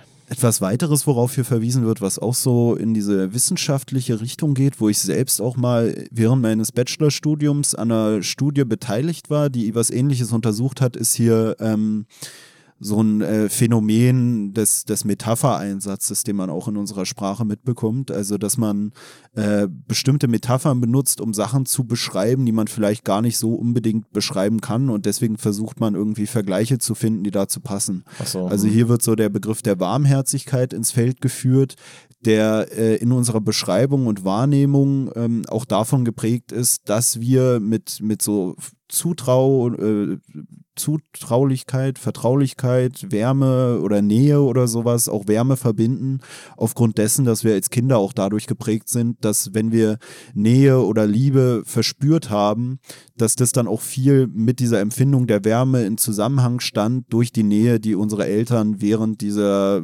ja, dieser Übermittlung oder Vermittlung eines Liebegefühls zu uns sozusagen hatten. Also, dass sie uns gekuschelt haben oder, oder, oder. Und ähm, ja, da habe ich, das habe ich glaube ich auch schon mal gesagt, dass es so den Begriff gibt, Embodied Cognition, also so äh, verkörperte Kognition. Und da hatte ich im Zuge meines Studiums, und es passt auch wieder hier zum Podcast, Kommst du mit dem scheiß Buch jetzt? Genau. Aber ich wollte noch holen wollen, weil ich habe das hier im Nebenzimmer eigentlich liegen. Da haben wir nämlich äh, sowas ähnliches untersucht, so diese Metaphern, die wir benutzen, um Sachen zu beschreiben. Und zwar, indem wir äh, zwei identische Bücher hatten, an sich identisch. Und bei dem einen haben wir so Ausschnitte gemacht und dann zwischen die Seiten, so wie bei so einem Buch, was als irgendwie Waffenversteck oder so benutzt wurde, wie man es aus Filmen kennt, dass wir bei dem einen Buch halt dann so Bleigewichte reingemacht haben, um zu gucken, inwiefern die, die, dieses unterschiedliche Gewicht unterbewusst eine andere Bewertung des Buches hervorruft. Also haben wir dann auch extra mit. Fragen auf dieses Gewicht abgezielt, indem wir gesagt haben, welches äh, hat einen schwerwiegenderen Einfluss auf äh, die Literaturwelt oder sowas gehabt. Und dann haben Mhm. wir geguckt, wie da der Einfluss war. Einfluss war nicht so groß. Das kann ich jetzt schon mal sagen, weil wir Ach, ja echt, eben ja? schon, Ach, echt? also da ließ sich kein großer Einfluss feststellen. Ich glaube, der Einfluss war nicht signifikant, also nicht statistisch signifikant, weil wir nicht genug Leute untersucht hatten. Und ähm, es war auch eine Replikation, also eine, eine Wiederholung von einer bereits stattgefundenen Studie, die wir dann zu diesem Thema gemacht hatten, weil das so ein, so ein aufkeimender Bereich der Forschung war, dieser Embodied Cognition. Und da gab es schon mal eine Studie, die so einen Effekt festgestellt wurde, äh, hatte. Und ähm, dass wir das repliziert haben, das hing damit zusammen mit dem Thema, was wir auch bei unserer letzten Rutger Bregmann-Folge hatten, die unter dem Titel Laborratten erschienen ist, wo wir auch drüber geredet haben, dass es so eine Replikationskrise gibt in der Psychologie, also dass sich viele Ergebnisse nicht replizieren lassen, also nicht wiederholen lassen. Und dass es halt auch so ein Problem gibt, das nennt sich so Publication Bias, dass viele Studien gar nicht veröffentlicht werden, wenn sie keinen äh, signifikanten Effekt haben zeigen können. Und das äh, haben wir damit dann so ein bisschen nochmal untersucht. So zum einen kann man diesen Effekt nachweisen nochmal und zum anderen ist dieser Effekt, der bisher berichtet wurde, über diese Auswirkungen des Gewichtes des Buches auf dessen Bewertung auch dadurch beeinflusst, dass man halt das veröffentlicht hat, weil man einen Effekt gefunden hat. Und wenn man keinen Effekt gefunden hätte, hätte man es nicht veröffentlicht, so wie viele Studien, die vielleicht einen ähnlichen Effekt untersucht haben, nicht veröffentlicht wurden, weil sie Ja, keinen gut. statistisch signifikanten Ja. Effekt haben finden können. Okay. So. Also, äh, du hast jetzt nochmal eine Studie aufgeführt, äh, die äh, ein relativ irrelevantes Ergebnis hatte. Mit einem verhältnismäßig. Welches Buch war das nochmal? Das war sogar ein Buch, was wir schon Ähm, gelesen haben. glaub hieß ah, nee, okay. Noch nie gehört. Oder war es sogar Catcher in the Rye? Aber ich glaube, es war, es hieß Dogboy. Nee, glaub ich glaube, es Aber war- es wurde was ähnliches auch mit diesem Catcher in the Rye durchgeführt. Ah, okay, okay. Ja, im Endeffekt habe ich jetzt gerade dem Der Publication Fänger am Bias, Morgen übrigens für die deutschen Zuhörer. ich habe dem äh, Publication Bias gerade versucht entgegenzuwirken, aber da sieht man wieder, Leute wollen nichts hören von Studienergebnissen, die nicht signifikant sind. Genau. Und, genau. und dementsprechend, ja, alle haben auf Durchzug, Durchzug gestellt, Pelle auch. Aber ich wollte euch so ein bisschen die, die Wissenschaft näher bringen, weil Pelle ja selber gerade auch so ein bisschen kritisch war, was hier Studienergebnisse angeht. Wollte ich ihm einfach mal vor Augen führen, an ihm selbst, wie ignorant die Menschen manchmal nicht signifikanten Ergebnissen gegenüber sind. Na, weißt du, weißt du, was eher bei mir eingetreten ist dadurch? Dass ich dann schon wieder jetzt anzweifle, wie signifikant der Unterschied dann war bei dem Experiment, was wir vorher da besprochen haben oder bei der Studie, die wir eben angesprochen hatten mit Bestie und Virus. Das war, weil vom Ding her würde ich denken, dass es eigentlich so ein ähnliches, ähnliches Phänomen wahrscheinlich ist, oder? Na, da habe ich ja auch drauf verwiesen und das ist auch, also du findest oftmals keine statistischen, äh, statistisch signifikanten Ergebnisse, aber es kann trotzdem auf der individuellen Ebene ein klinisch Ja. signifikanter äh, Wert gefunden werden. Wenn es zum Beispiel um die Rückfälligkeit von Straftätern geht, in Abhängigkeit vom Behandlungsprogramm, kann es sein, dass du über die ganze Population hinweg keinen Effekt siehst. Aber wenn du auf der individuellen Ebene guckst, kannst du sagen, ey, aber der eine hier, der hat sich übelst gebessert auf einer bestimmten Variable. Ja. Und auch wenn es nicht signifikant war für die ganze Gruppe, hat es für ihn scheinbar was gebracht. Und warum Ja. sollten wir jetzt das ganze Programm abwerten, nur weil es für eine bestimmte Person nichts gebracht hat? Ja. Aber Naja. das war ja das, was ich vorhin meinte mit diesem Unterschied, dass sich die Leute immer so äh, fokussiert haben auf die statistische Signifikanz und dann fast das Ausmaß des Effektes keinen Unterschied mehr macht. Hauptsache Ja. ist signifikant, ey, wurde 0,3 Punkte besser bewertet auf einer Skala von 1 bis 10, ja gratuliere, ey, wen interessiert's? Da lohnt sich der Aufwand dann, wenn es um Covergestaltung geht oder ähnliches, vielleicht manchmal wirklich nicht. Naja. ja. Ansonsten geht es ja dann auch noch um, um den äh, Hautfarbe-Begriff in dem Zusammenhang. fand das ist auch sowas, kacke. wo man so festgestellt hat, da geht die, diese Bewegung hin. Äh, lässt sich für mich auch kurz abhandeln. Hier wird dann darauf verwiesen, ja, es, äh, wenn der Begriff Hautfarbe verwendet wird und dann immer sich nur so auf so eine rosane Farbe bezieht. Zum einen muss ich da auch wieder deins sagen, wenn du so davon redest von Bildung und was weiß ich. Ich weiß halt nicht, ich kenne kaum jemanden, der diesen Begriff Hautfarbe sowieso benutzt. Weißt du, ich habe da das Gefühl, du hast so so eine einen Begriff gefunden und beziehst dich so dann dein ganzes Leben drauf.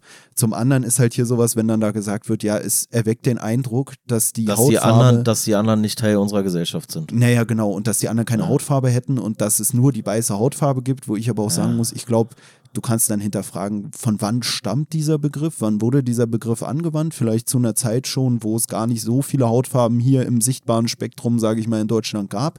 Zum anderen ist dann, finde ich auch schon wieder so ein bisschen komisch, dass dann hier so ein globaler Blick angewandt wird, von wegen, ja, aber es erweckt den Eindruck, dass es auf der ganzen Welt, dass, dass da die weiße Hautfarbe die vorherrschende ist und wenn man es auf der ganzen Ich Welt glaube, wenn du in China von Hautfarbe sprichst, verstehen die sich sowieso gar nicht. Weißt du? Nee. Also wenn du das deutsche Wort Hautfarbe da aussprichst, so, dann sagen die sowieso, ja, keine Ahnung, was du Für mich ey. ist das auch wieder das, was ich meine mit diesem Betrachtungsrahmen. Wenn du es hier in Deutschland benutzt und es ist ein deutscher Begriff und du hattest hier halt lange vorherrschend dann helle Haut, dann hast du das halt benutzt. Ich muss auch sagen, und gleichzeitig ist das, was als Hautfarben verwendet wird, auch nicht die vorherrschende Hautfarbe in Deutschland. Das finde ich dann eigentlich auch fast schon wieder diskriminierend den in Anführungsstrichen Deutschen ja, alle, gegenüber oder Deutsche, den alle Deutsche sind Schweinchenrosa. Ja, so, ja, weil das du, eigentlich so ein ja. rosa Ding ist.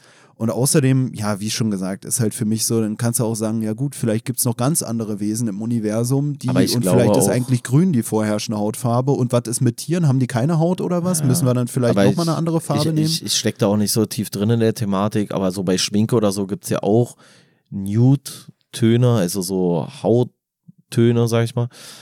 Und ich glaube, die sind auch inzwischen so breiter gefächert, so, weißt du? Also es ist ja auch nicht mehr nur noch dieser eine Hautton, weil sich unsere Gesellschaft halt wandelt.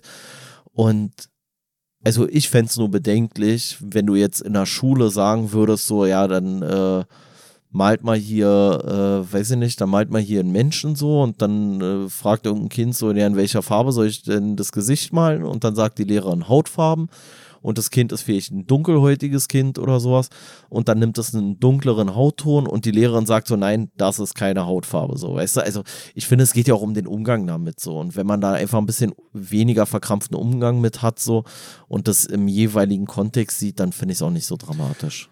Na, abgesehen von dem Begriff gab es ja auch dann so ein Eklat darum, dass es nur äh, Pflaster in dem hellen Hautton gab, irgendwie vielmals in Ey, Drogeriemärkten. gibt's einen und so. Markt, dann gibt's ein Produkt. Naja, ja, Ja. und da war nämlich der Witz, dass dann unterschiedliche Drogeriemärkte auch dunkelfarbene Pflaster eingeführt haben, weil es halt diesen Shitstorm gab. Und dann gab es mehrere Drogeriemärkte, die auf diesen Pflastern dann sitzen geblieben sind, weil es halt diesen Markt gar nicht gab. Es gab nur die Empörung darüber, aber es gab gar nicht den, den Markt, der dann bedient wurde, weil die Ja. Nachfrage scheinbar doch nicht groß genug ist. Also aber das ist wieder das Ding dass du zum einen die Nachfrage hast und zum anderen dann halt auch einfach den, den Eklat um etwas, ne? So, dass dann die Empörung größer ist als vielleicht der Bedarf an einem bestimmten Es Produkt. gibt ja, es gibt ja diese Diskussion, gibt's ja auch um, äh, um Klamotten. So, da hat man es ja auch immer wieder so, dass man sagt, so ja, das ist hier nicht äh, äh, Plus-Size-Größe oder was weiß ich was, so, so die dicken Menschen in der Republik. Nee, Entschuldigung, sind ja keine dicken Menschen, sind auch keine fetten übrigens, sind auch keine übergewichtigen, sind ja mehrgewichtige Menschen, das habe ich natürlich vergessen. Und da bin ich natürlich kein Body-Shamer. Ähm, und da finde ich, ist es auch so, dass ich so denke, so, ja, stimmt.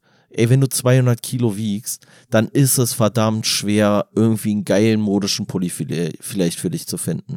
Wenn du 2,20 Meter groß bist, dann ist es auch verdammt schwer, da irgendwie eine passende Hose vielleicht zu bekommen. So. Oder die gleiche Auswahl an Hosen zu haben, wie einer, der irgendwo zwischen 1,75 und 1,85 ist. Verstehe ich alles. Ist auch alles ärgerlich. Aber das wird sich halt nicht wirklich ändern so. Und ich muss ja auch Abstriche machen, weil ich in bestimmten äh, Geschäften vielleicht nicht immer die Größe kriege, die für mein oder das Kleidungsstück bekomme, was direkt auf meinen Körper perfekt zugeschnitten ist. Sondern es wird halt irgendwo ein Durchschnitt genommen, dem möglichst viel, äh, ja, wo die Kleidung möglichst viele Menschen abdeckt, so. Und da finde ich, muss man sich auch ein bisschen mit einfach arrangieren. Und wenn du halt irgendwo bist, wo es dummerweise, weiß ich nicht, Alter, wo gibt's die kleinsten Menschen der Welt, so, irgendwo in so einem Teil von Afrika oder in, irgendwo in Asien vielleicht oder so, keine Ahnung.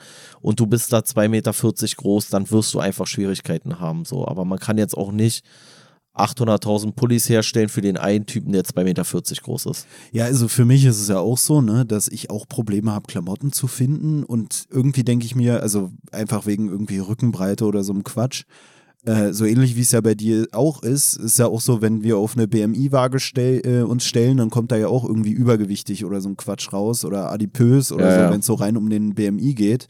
Und ähm, das ist halt auch so ein Ding, wo ich mir denke, ich könnte mich gar nicht so richtig drüber beschweren, weil äh, die Leute würden es, glaube ich, komisch finden, wenn du sagst so, ey, ich bin zu breit für die ganzen Klamotten bei H&M, äh, habt mal Mitleid mit mir. Aber wenn du sagst, ey, ich bin, bin dafür zu dick und das ist Fettshaming, was willst du denn als jemand, der sportlich ist, kannst du ja nicht sagen, da wird Fettshaming betrieben.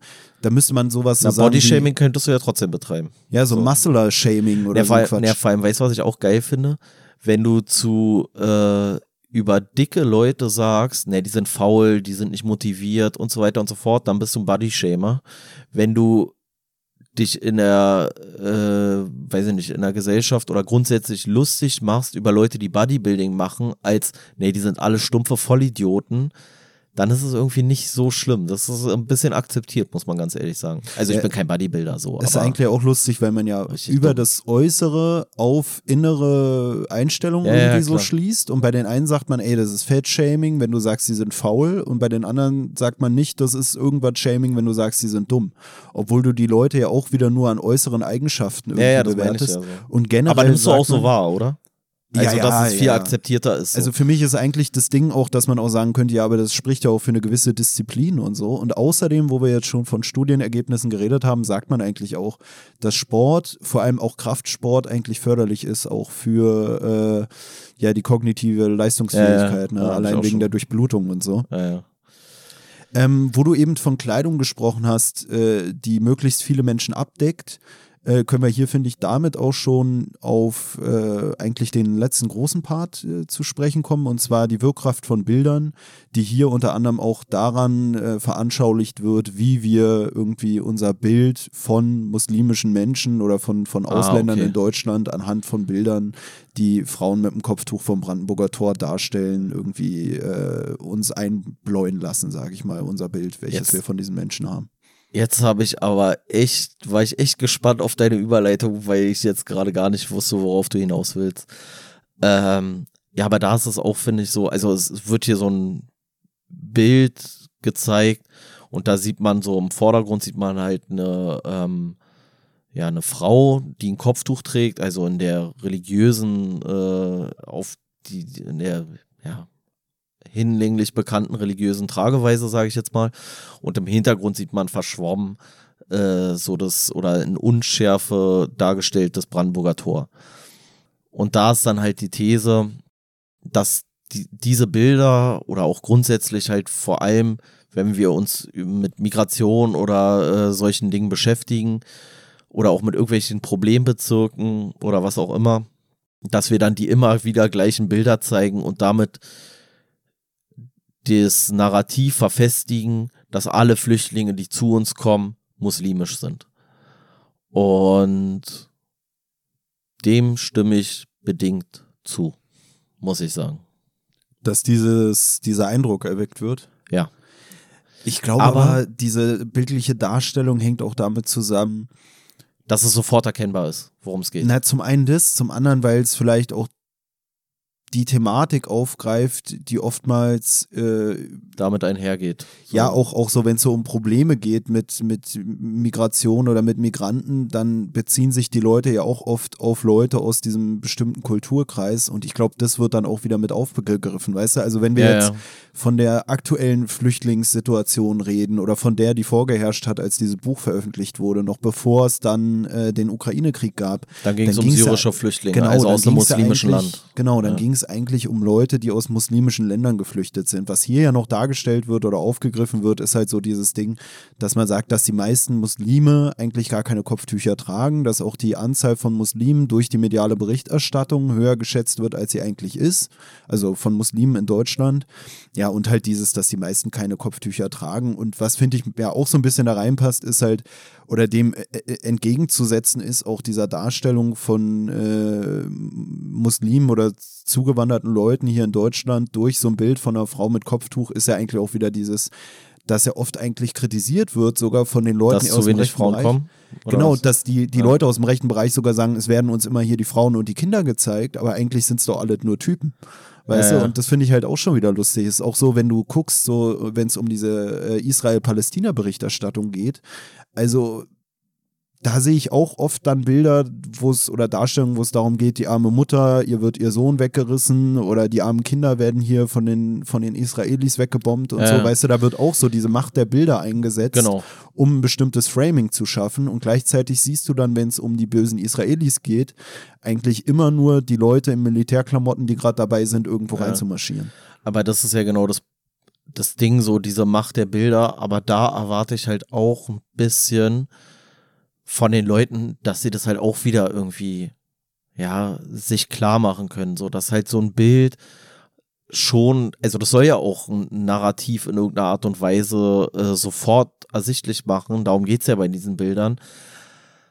Aber wenn du dann so voll platt darauf reinfällst, äh, dann finde ich es auch ein bisschen schwierig. Und man muss ja sagen, man könnte ja auch ein anderes Bild nehmen. Du könntest ja auch, also wenn wir jetzt das Bild nehmen hier von diesem, äh, von dieser Frau mit dem Kopftuch im Hintergrund des Brandenburger Tor, wenn du jetzt die Frau mit dem Kopftuch austauscht gegen äh, einen Typ mit dunkelbraunen Haaren und heller Haut, weil der Grieche ist, dann ist daraus halt nicht ersichtlich, worum geht's. Dann kann es um alles gehen. Dann kann es um den neuen Gesetzesentwurf gehen, der im Bundestag gerade verabschiedet wird. Dann kann dieser Mann mit braunen Haaren und heller Haut der kann Arbeitsloser sein, der kann, äh, der kann, weiß ich nicht was, Alter, der, der kann irgendwie ein Homosexueller sein, der, der kann Migrant sein aus Griechenland, der kann aber auch einfach Informatikstudent sein. Also du erkennst aus diesem Bild, würdest du halt nicht erkennen, worum es grob geht. So.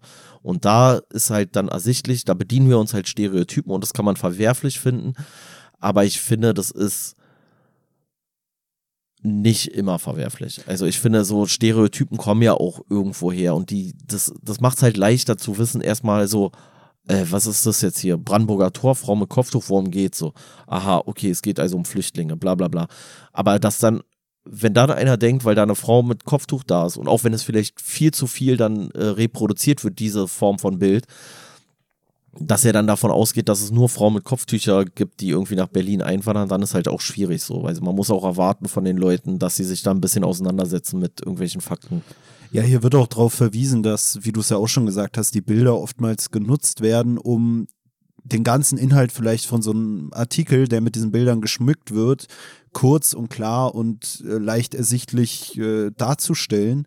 Hier wird auch gesagt, ähm, die narrative Kraft von Bildern ist so stark, dass es für Journalisten, die auch daran interessiert sind, Geschichten schnell zu vermitteln, absurd wäre, diese nicht zu nutzen.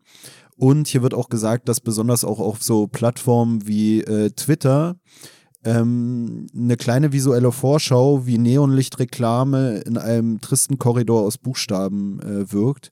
Also dass du zum Beispiel bei, bei Online-Plattformen wie halt Twitter, da hast du so viele Tweets, die irgendwie nur aus Buchstaben und so bestehen, die auch weniger schnell für uns zu erfassen sind. Dann ist so ein halt, Bild ein Eyecatcher. Genau, so ein Bild ist ein Eyecatcher und damit kannst du dann auf Inhalte aufmerksam machen.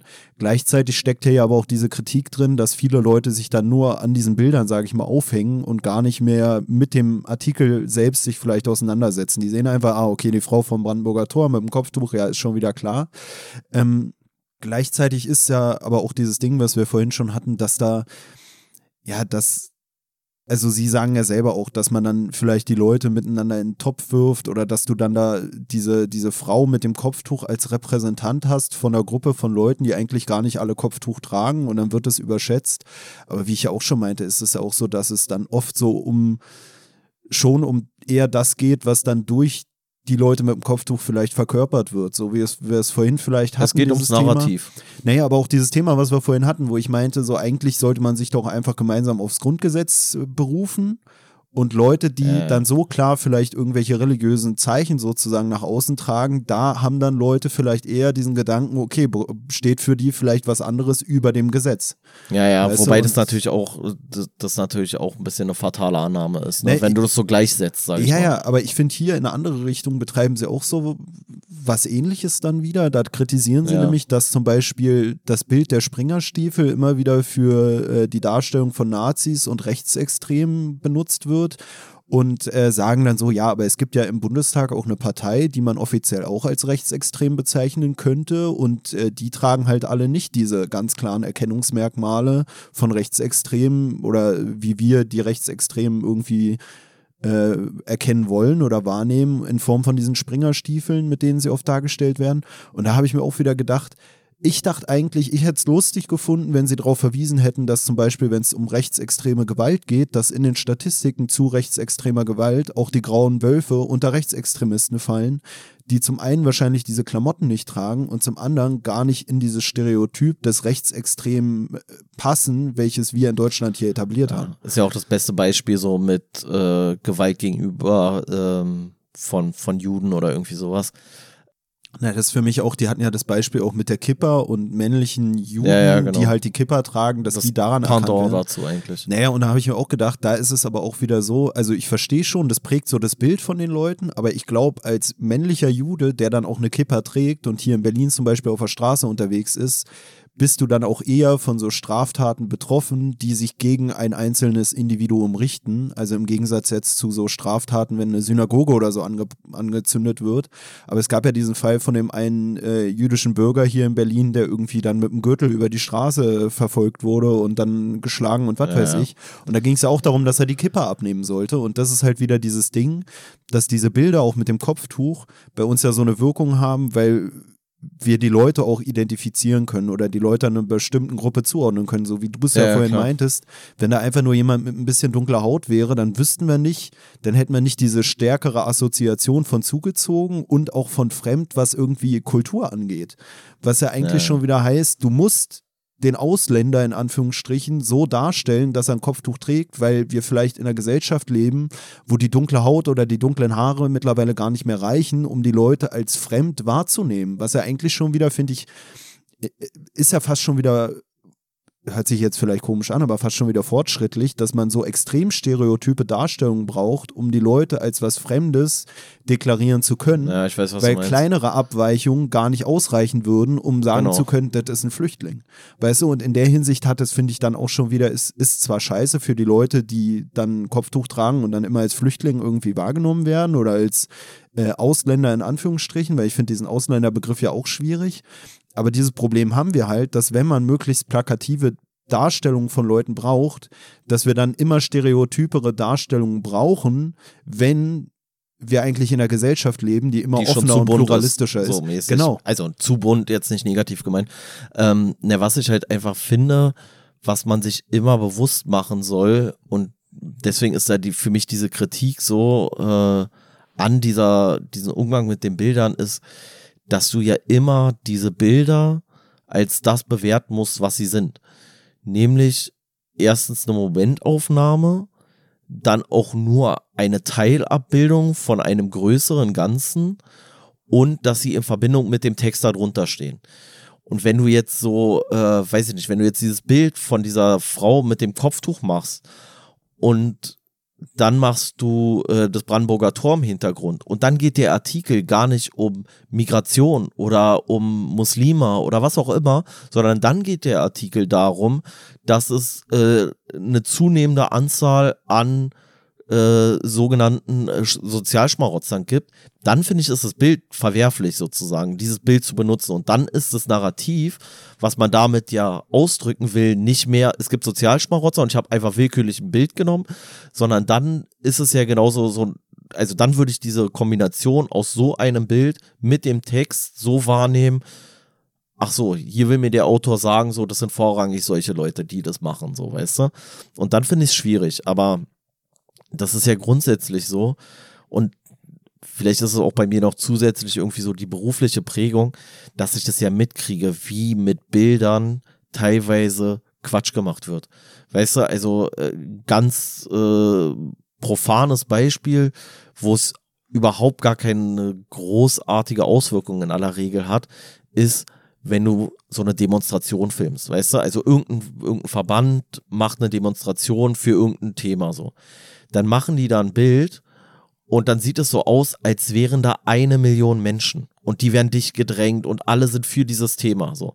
Wenn ich dann aber im Dienst bin und ich bin bei dieser Demonstration, sehe ich so, ja, okay, das war auf 100 Quadratmetern, war es dicht gedrängt und da waren wirklich viele Leute, aber eigentlich danach, dann waren nur noch drei People da, so, weißt du, so. Also, ich bin mir der Tatsache bewusst, wie leicht diese Bilder zu manipulieren sind und deswegen bin ich gar nicht so empfänglich für diese Form von äh, Bildgewalt oder äh, Macht der Bilder oder was auch immer. Ich finde, weißt du, auch so eine bildliche Darstellung, wenn es um Artikel über Geflüchtete geht oder so, wie bei diesem Refugees Welcome Logo, wäre, könnte man halt auch schon wieder sagen, das verfälscht irgendwie die Realität. Es lässt zwar direkt erkennen, worum es gehen soll, aber da könnte man ja auch sagen, ja, auf diesem Bild, da äh, sind Mann, Frau und Kind oder so drauf. Aber eigentlich sind es ja hauptsächlich Männer, die kommen aus, aus einem bestimmten Kreis, sage ich mal. Oh, jetzt müssen wir langsam aufpassen. Nee, aber ich Ja, meine, ja, da ich könnte weiß, man dann ja auch sagen, ja, ihr stellt es ja völlig falsch dar und das ist ja auch was, was dann wieder rechtere Leute kritisieren, dass die sagen, äh, uns geht es gar nicht darum, dass Flüchtlinge nicht kommen dürfen, sondern uns geht es darum, dass die äh, Leute, die hierher kommen, eher dann einer bestimmten Demografie zuzuordnen sind und nicht das, was durch so eine Sachen wie Refugees Welcome abgebildet wird.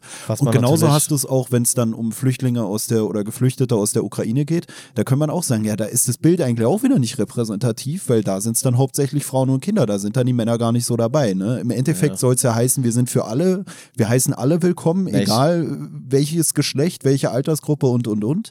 Aber man könnte auch sagen, ja, durch die Verwendung dieses Bildes stellt man den Sachverhalt aber anders dar, der vorgefunden wird, als er eigentlich ist. Du kannst natürlich sagen, wir heißen alle willkommen. Aber du kannst gar nicht alle willkommen heißen, weil die Leute, die kommen, dann vielleicht hauptsächlich eigentlich einer bestimmten Gruppe angehören und nicht alle abbilden, die eigentlich einen Grund hätten zu flüchten. Naja, vor allem finde ich, ist ja die Konsequenz, die man daraus ziehen müsste, wenn man das so machen möchte, dass diese Bilder auch wirklich irgendwie näher oder besser die Realität abbilden.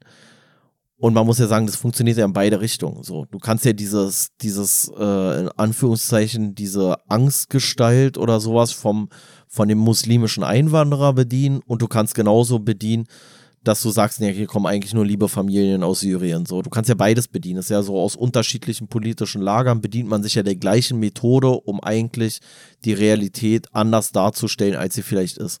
Und dann ist ja theoretisch die einzige Möglichkeit, das halbwegs objektiv zu machen, dann müsstest du halt für so ein Bild von so einem Artikel, dann müsstest du halt sagen, alle klar, wie ist die Zusammensetzung von Flüchtlingen so ungefähr ah, okay, auf 100 Leute so und so, na gut, dann nehme ich jetzt hier äh, eine, eine muslimische Frau, zwei muslimische Männer, dann nehme ich drei äh, dunkelhäutige Männer und zwei äh, dunkelhäutige Frauen, dann nehme ich noch einen Griechen, dann nehme ich noch dit und dit und dit und dit und dann mache ich so eine Übersichtsaufnahme von 100 Personen und dann ist es näher an der Realität so.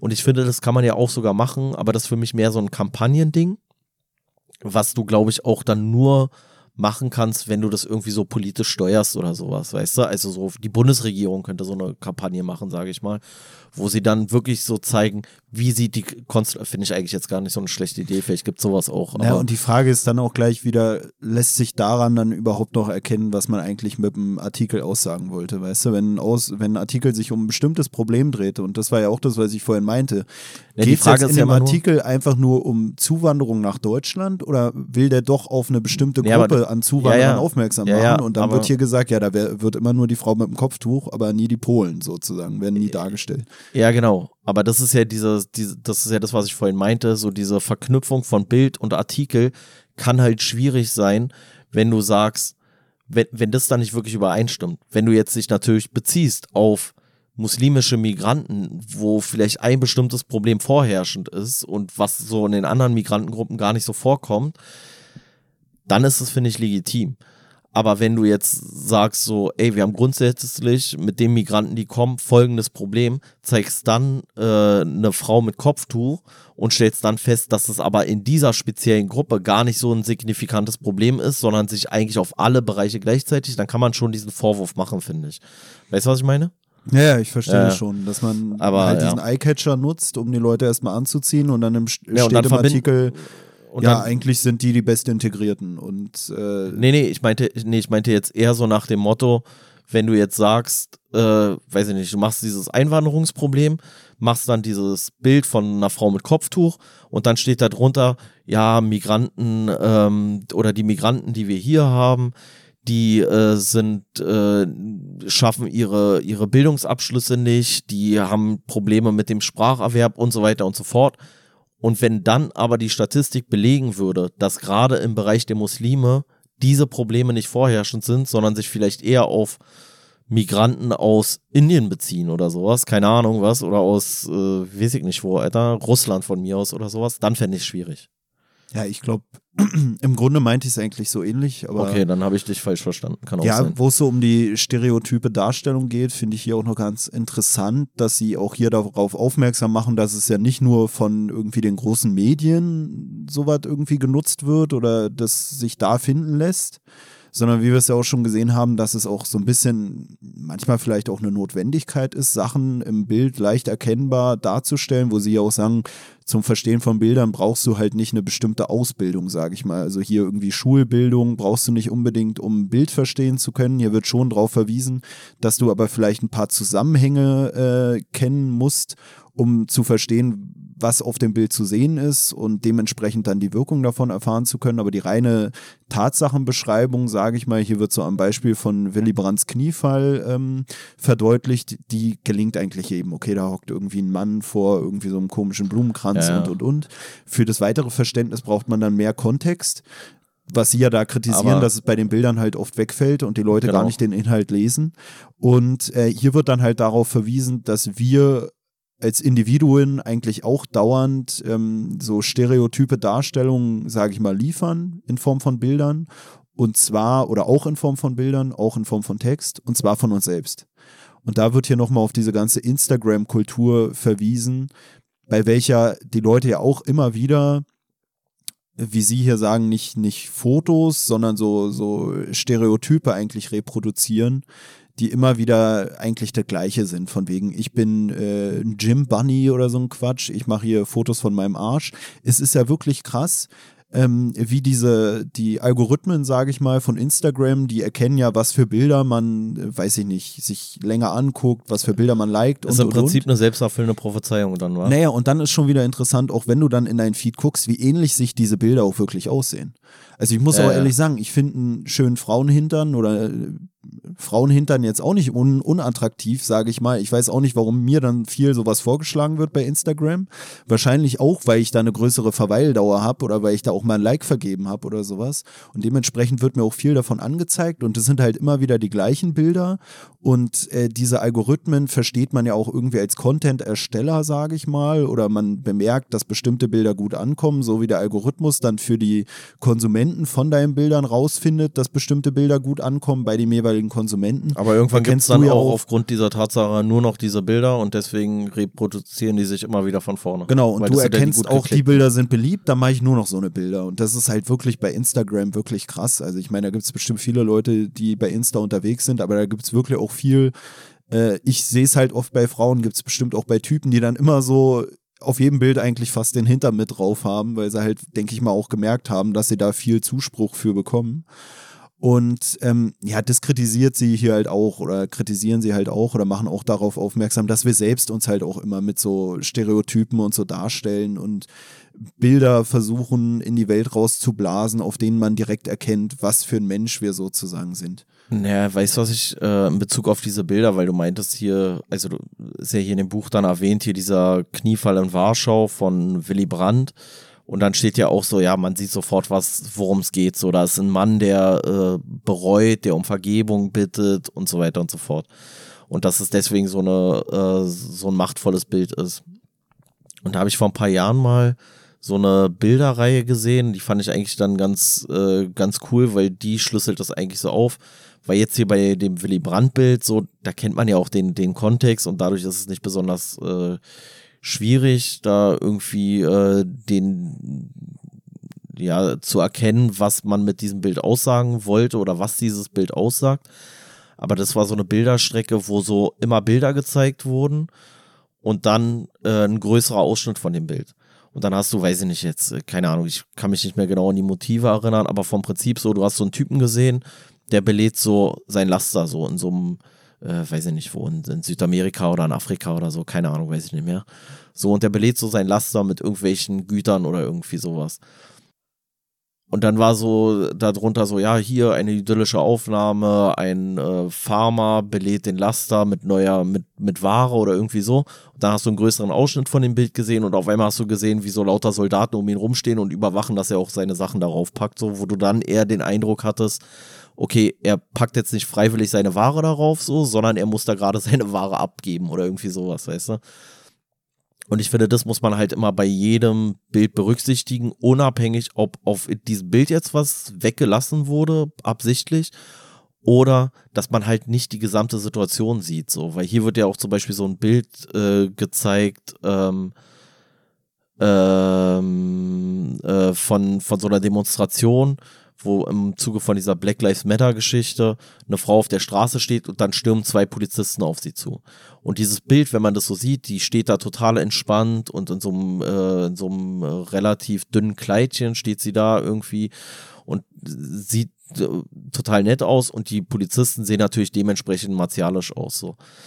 Und ich will jetzt gar nicht das bewerten, was da tatsächlich passiert ist, aber vom Prinzip her kann man sich auch tausend Geschichten vorstellen, warum diese Frau da so entspannt steht und die Polizisten trotzdem martialisch wirken, so, weißt du? Also, das ist ja immer so eine Frage, so, was war vorher, was passiert da gerade, was war danach, was zeigt das Bild vielleicht nicht oder was weiß ich, so, weißt du? Naja, es ist ja auch wie dieser, ähm, ich sag mal, dieses Knie im Nacken von dem George Floyd, der da zu Tode gekommen ist, auch so ein Symbol geworden ist von der Polizeigewalt gegen Schwarze, wobei man Ja. dann auch wieder sagen könnte, wenn man jetzt statistisch gucken würde, gegen was für eine, für, für Menschen mit was für einer Hautfarbe dieser, dieses Ja. Knie im Nacken hauptsächlich oder bisher meist eingesetzt wurde, auch vielleicht hier in Deutschland, so dann würde Das man vielleicht eine, ein ganz anderes Bild davon haben, aber dieses Bild ist halt so krass jetzt damit verbunden, dass man auch das Gefühl hat, man darf dieses Knie im Nacken eigentlich gar nicht mehr einsetzen, um jemanden festzunehmen, weil es mittlerweile zu so einem genau. Symbol geworden ist, ist und gar nicht mehr für die Praktikabilität der Maßnahme steht. Genau, das ist tatsächlich auch so ein Problem, weil das jetzt hier gerade in Deutschland ein Riesending geworden ist, so, dass wenn du irgendwie auf einem kniest und jetzt kann ich es ja mal sagen, so aus der Praxis, das ist eine ganz übliche, ganz normale und eigentlich auch unproblematische Fixierungstechnik. Also du kniest mit deinem mit deinem einen Knie auf seinem auf seinem äh, auf seinem Rücken quasi und mit dem anderen eigentlich jetzt nicht so auf dem Genick, sondern auf dem Kopf. Aber das unterscheiden ja die meisten Leute schon gar nicht so. Und das ist auch nicht angenehm so. Aber Leute, die festgenommen werden, werden ja auch nicht festgenommen, weil das so eine netten Menschen sind, so, sondern das sollte ja schon einen Grund haben. Wenn das einfach grundlos passiert, dann ist sowieso eine ganz andere Situation. Aber deswegen gibt's ja auch bei uns so grundsätzlich auch so dieses äh, quasi Sitzen auf dem Kopf. Deswegen gibt's ja, oder generell, wenn du Leute fixierst oder so, das kann auch alles passieren. Deswegen gibt es ja dieses Ding des äh, lagebedingten Erstickungstodes. Und deswegen redest du auch eigentlich mit den Leuten. Dass der Typ da in Amerika ganz offensichtlich was falsch gemacht hat, wahrscheinlich so. Also ich bin da jetzt über die Feinheiten des Falles nicht, nicht äh, im, im Bilde. Aber eigentlich sollte bei so einer Maßnahme natürlich keiner zu Tode kommen. Und der wird dann Fehler gemacht haben. Aber an sich ist die Maßnahme unproblematisch. Also auf jemanden zu knien ist erstmal kein Todesurteil für denjenigen so. Aber das ist halt wieder die Sache so, jetzt mit dieser, mit diesem Narrativ von George Floyd sieht es halt super scheiße aus, wenn Polizeibeamter auf irgendeiner Festnahme kniet, so weißt du? Also auf einer festgenommenen Person kniet. Ja, ist ja sowieso wieder sowas, wo es dann auch unterschiedliche Informationen noch darüber gab, was für, äh, ich sag mal, Rauschmittel der, der George Floyd auch Intus hatte und ja, dass er vorher Ahnung. schon über Atemnot irgendwie sich beklagt hatte. Ja. Wahrscheinlich war dann das auch nicht äh, zuträglich sozusagen für die für die ja, Atemfähigkeit, ne, was eben. dann da benutzt wurde. Also, also wenn einer, wenn einer, wenn du 15 Minuten auf einem kniest, dann musst du dich halt auch fragen, so, äh, was mache ich hier gerade so. Also das kann ich halt auch nicht nachvollziehen, aber ich weiß auch nicht, wie die sich die Situation danach dargestellt hat, genau. Und ich weiß auch manchmal nicht, was sind da jetzt so wieder die nächsten Verschwörungstheorien, die dahinter stecken. So, also jetzt auch in Bezug, was du gerade meintest, so, weißt du, ja, der, ja, der war sowieso drogensüchtig oder so. Keine Ahnung, ich weiß es nicht. Aber eigentlich ist es halt keine problematische Situation. Sollte nicht sein, eigentlich. Ist an sich auch sowas, wo man wieder hinterfragen könnte, wie sehr die Bilder, die davon entstanden sind und um die Welt gegangen sind, dann auch nochmal zu der Bewertung des Falles beigetragen haben könnten, unabhängig davon, wie der Tatbestand war. Weißt du, ist ja auch wieder eigentlich interessant, dass es bestimmt auch Fälle gab, die nochmal krasser waren oder oder oder, ne, aber die dann unterschiedlich be bewertet wurden, einfach dadurch, dass diese Bilder klar, so eine krasse Macht entfaltet ja. haben rund um die Welt. Wenn der, wenn der öffentliche Druck zu groß ist, dann also man sagt ja immer so, der Richter ist nur dem Gesetz und sich selber verpflichtet so und also seinem Gewissen verpflichtet. Aber da muss man ja auch sagen, so auch der Richter ist ja nur ein Mensch so und der wird sich auch in irgendeiner Art und Weise beeinflussen lassen und zwar ganz unabhängig davon, um welche Thematik es geht. So, ist ne? auch interessant, wie diese Wörter I can't breathe mittlerweile zu so einem zu so einem Schlachtruf von einer Bewegung dann geworden sind, ne, wo die hier davon sprechen, wie Wörter eine Waffe sein können oder vielleicht auch Wörter eine bestimmte ja, ja. Bedeutung erlangen können. Und genauso wie wir es jetzt auch gesagt haben, dass so dieses Bild des Kniens auf einer Besteht, Festnahme. Bestätigt das Narrativ von dem Gefühl, was man sowieso schon zu dieser Situation von Afroamerikanern in den USA hat. Ne? So, ja, also das ist halt so. Aber ich will das auch nicht beurteilen, weil ich nicht ich in meine, den USA vor drei Jahren so. hätte man eine ganz geil, andere ja. Assoziation auch mit beiden gehabt. Ja, ja. Aber ähm, was ich eigentlich vorhin noch ansprechen wollte bezüglich dieser Instagram-Sache und so und auch diesem Narrative hinterfragen, was will uns der Autor damit sagen, sage ich mal, ist, finde ich, bei Instagram auch sowas, was, ähm, ja, wenn du dann da so ein Bild postest, dann ist es ja schon oft so von wegen, ja, guck mal, wie hübsch ich bin und oh, ich bin toll und äh, ähm, mir geht's immer supi und was weiß ich, was dann da oft so äh, mittransportiert werden soll. Und ich weiß nicht, hast du mitbekommen, diesen Hype um diese neue App Be Real? Das ist eine Scheiße. Also das ist irgendwie so eine Vor allem die, diese, diese App, das kann ich schon mal vorwegnehmen, die ist alles aber nicht wirklich real, finde ich. Ne, ich finde das Geile ist, dass es so eine App, mit der du irgendwie ein Foto machst und du siehst nur die Richtung, in die du fotografierst und du siehst irgendwie nicht, dass gleichzeitig auch ein Bild durch deine Frontkamera von dir selbst dann gemacht wird. Und deswegen heißt es irgendwie Be Real, weil Du sollst ein Foto machen von der Situation, in der du gerade bist, wenn du von der App eine Meldung bekommst, von wegen jetzt ist Be Real Time. Und dann machst du ein Foto damit, siehst nur, was die Frontkamera fotografiert, fotografierst dann zum Beispiel deine Gesellschaftsspielerunde oder so, in der du gerade teilnimmst. Und gleichzeitig macht die Frontkamera dann ein Bild von dir, wie du dann in der Situation einfach real am Bean bist. Darum be real. Und das schickst du dann irgendwie deinen Freunden, mit denen du über diese App connected bist. Und dann sehen die, oh, guck mal, sie ist gerade so real hier am Rumhocken. Und äh, dadurch, dass du halt selber auch nicht siehst, was die Kamera von dir selbst aufnimmt, wenn du das Foto machst, ist es halt nochmal realer, weil du dich halt nicht extra in irgendeine Pose begibst oder so. Aber das machen ja alle. Ja, zum einen das und zum anderen finde ich auch so lustig, wenn ich bei Instagram mittlerweile manchmal welche sehe, äh, auch so eine, so eine Person, die ich immer besonders so im, im Kopf habe, wenn es um äh. so eine Sachen geht, so eine ehemalige Arbeitskollegin von mir, die postet dann da auch so ein Bild äh, in ihrer Instagram-Story, wo dann unten in der Ecke so steht, be real und sie lächelt so in die Kamera und was weiß ich. Abgesehen davon, dass es, glaube ich, sogar vom Spiegel aufgenommen ist, wo ich mir denke, das siehst du dann ja sogar, wie du aussiehst in dem Moment, ist es für mich halt auch schon wieder so lustig, wenn man, also wenn man diese Frage stellt, was will uns der Autor damit sagen? Was will uns der Urheber des Bildes damit sagen? Dann habe ich so das Gefühl, wenn du dann ein Selfie postest, was du mit deinem Be Real-Ding aufgenommen hast, was du dann so gut fandest, dass du es gespeichert hast, um es nochmal so zu veröffentlichen, dass es jeder sehen kann, auch außerhalb von der Be Real-App, dann legst du aber, glaube ich, gleichzeitig auch wieder ein bisschen Wert drauf, dass unten in der Ecke Be Real steht. Weil was will uns der Autor damit sagen? Guck mal, ich bin real, ich, ich habe Be Real. Ich sehe immer so geil aus. Und ich sehe, ich sehe sogar, wenn ich es eigentlich gar nicht so checken kann, sehe ich so geil aus. Ich bin trotzdem, also auch wenn es ein Be, das ist halt ein Be Real, aber ich bin halt immer so nice. Und das finde ich dann schon wieder unangenehm. Wenn ich das Gefühl habe, mittlerweile ist dann diese App, sowieso nochmal Selbstdarstellung auf die Spitze treiben. Ich bin immer so toll, auch wenn ich real bin und dann auch dieses so die Sachen dann wieder extra posten mit dem Be Real Siegel unten, wo man wahrscheinlich auch nicht jedes Bild nimmt, weil manchmal verhaut man es dann doch mit der unbeobachteten Frontkamera.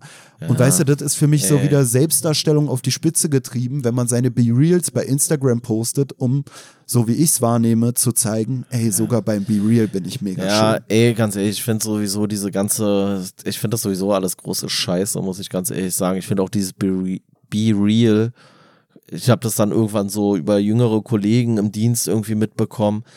Ich fand es auch überhaupt gar nicht real so. Ich fand es total dämlich. Ach ja, und irgendwie hatte ich auch so das Gefühl, so, ja, ja was ist denn, wenn du es nicht machst? So, was ist denn, wenn du dein Foto, also du kriegst ja dann über diese App einen bestimmten Zeitpunkt, wo die dann sagt, so, ja, jetzt musst du ein Foto machen, so. Ja, und wenn ich gerade auf dem Klo bin und scheiße, Alter, so, dann mache ich doch kein Foto, Alter. Was soll der Kack so? Ja, ist auch schon und wieder dann, trendy fast. Ja, ja, okay, mag sein, so, weißt du, so äh, von mir aus. Aber ich find's, ich find's einfach nur hängen geblieben, weil dann machst du es halt nicht, dann machst du es halt wieder später. Du, du musst es ja auch nicht zwangsläufig machen, so. Und eigentlich finde ich, wäre dann ja nur konsequent, du kriegst dein, dein, deine Zeit da, dann musst du innerhalb von, von 30 Sekunden ein Bild machen, so ungefähr. Also kriegst, weiß ich nicht, eine Minute vorher eine Erinnerung. Und wenn du es dann nicht machst, fliegst du aus der scheiß App raus, weißt du? Weil sei doch so real, wie du bist. Ja, ich hatte irgendwie auch mitbekommen, dass du gar nicht direkt halt ein Foto machen musst, so, ne? Das ist halt, ja, ja, das schon so, sagst, auch schon so bescheuert. Oh, oh, ich muss, jetzt, ich muss jetzt mein Foto machen und total real sein. Oh, ich sitze aber gerade auf dem Scheiß aus und habe noch meinen Schlafanzug an, um, um 17 Uhr mittags, äh, nachmittags so. Ach so, aber ich mache dann die Erinnerungsfunktion auf in zwei Stunden. Dann gehst du in dein, in dein, äh, weiß ich nicht, in dein äh, Schlafzimmer oder wo auch immer dein Kleiderschrank steht. Dann fängst du an, dir das schönste Kleid anzuziehen. Dann äh, machst du dich irgendwie noch zwei Stunden, machst du Make-up, gehst nochmal zum Friseur und äh, stellst dich dann an irgendein fancy Place und sagst so, oh, jetzt bin ich total real, Alter.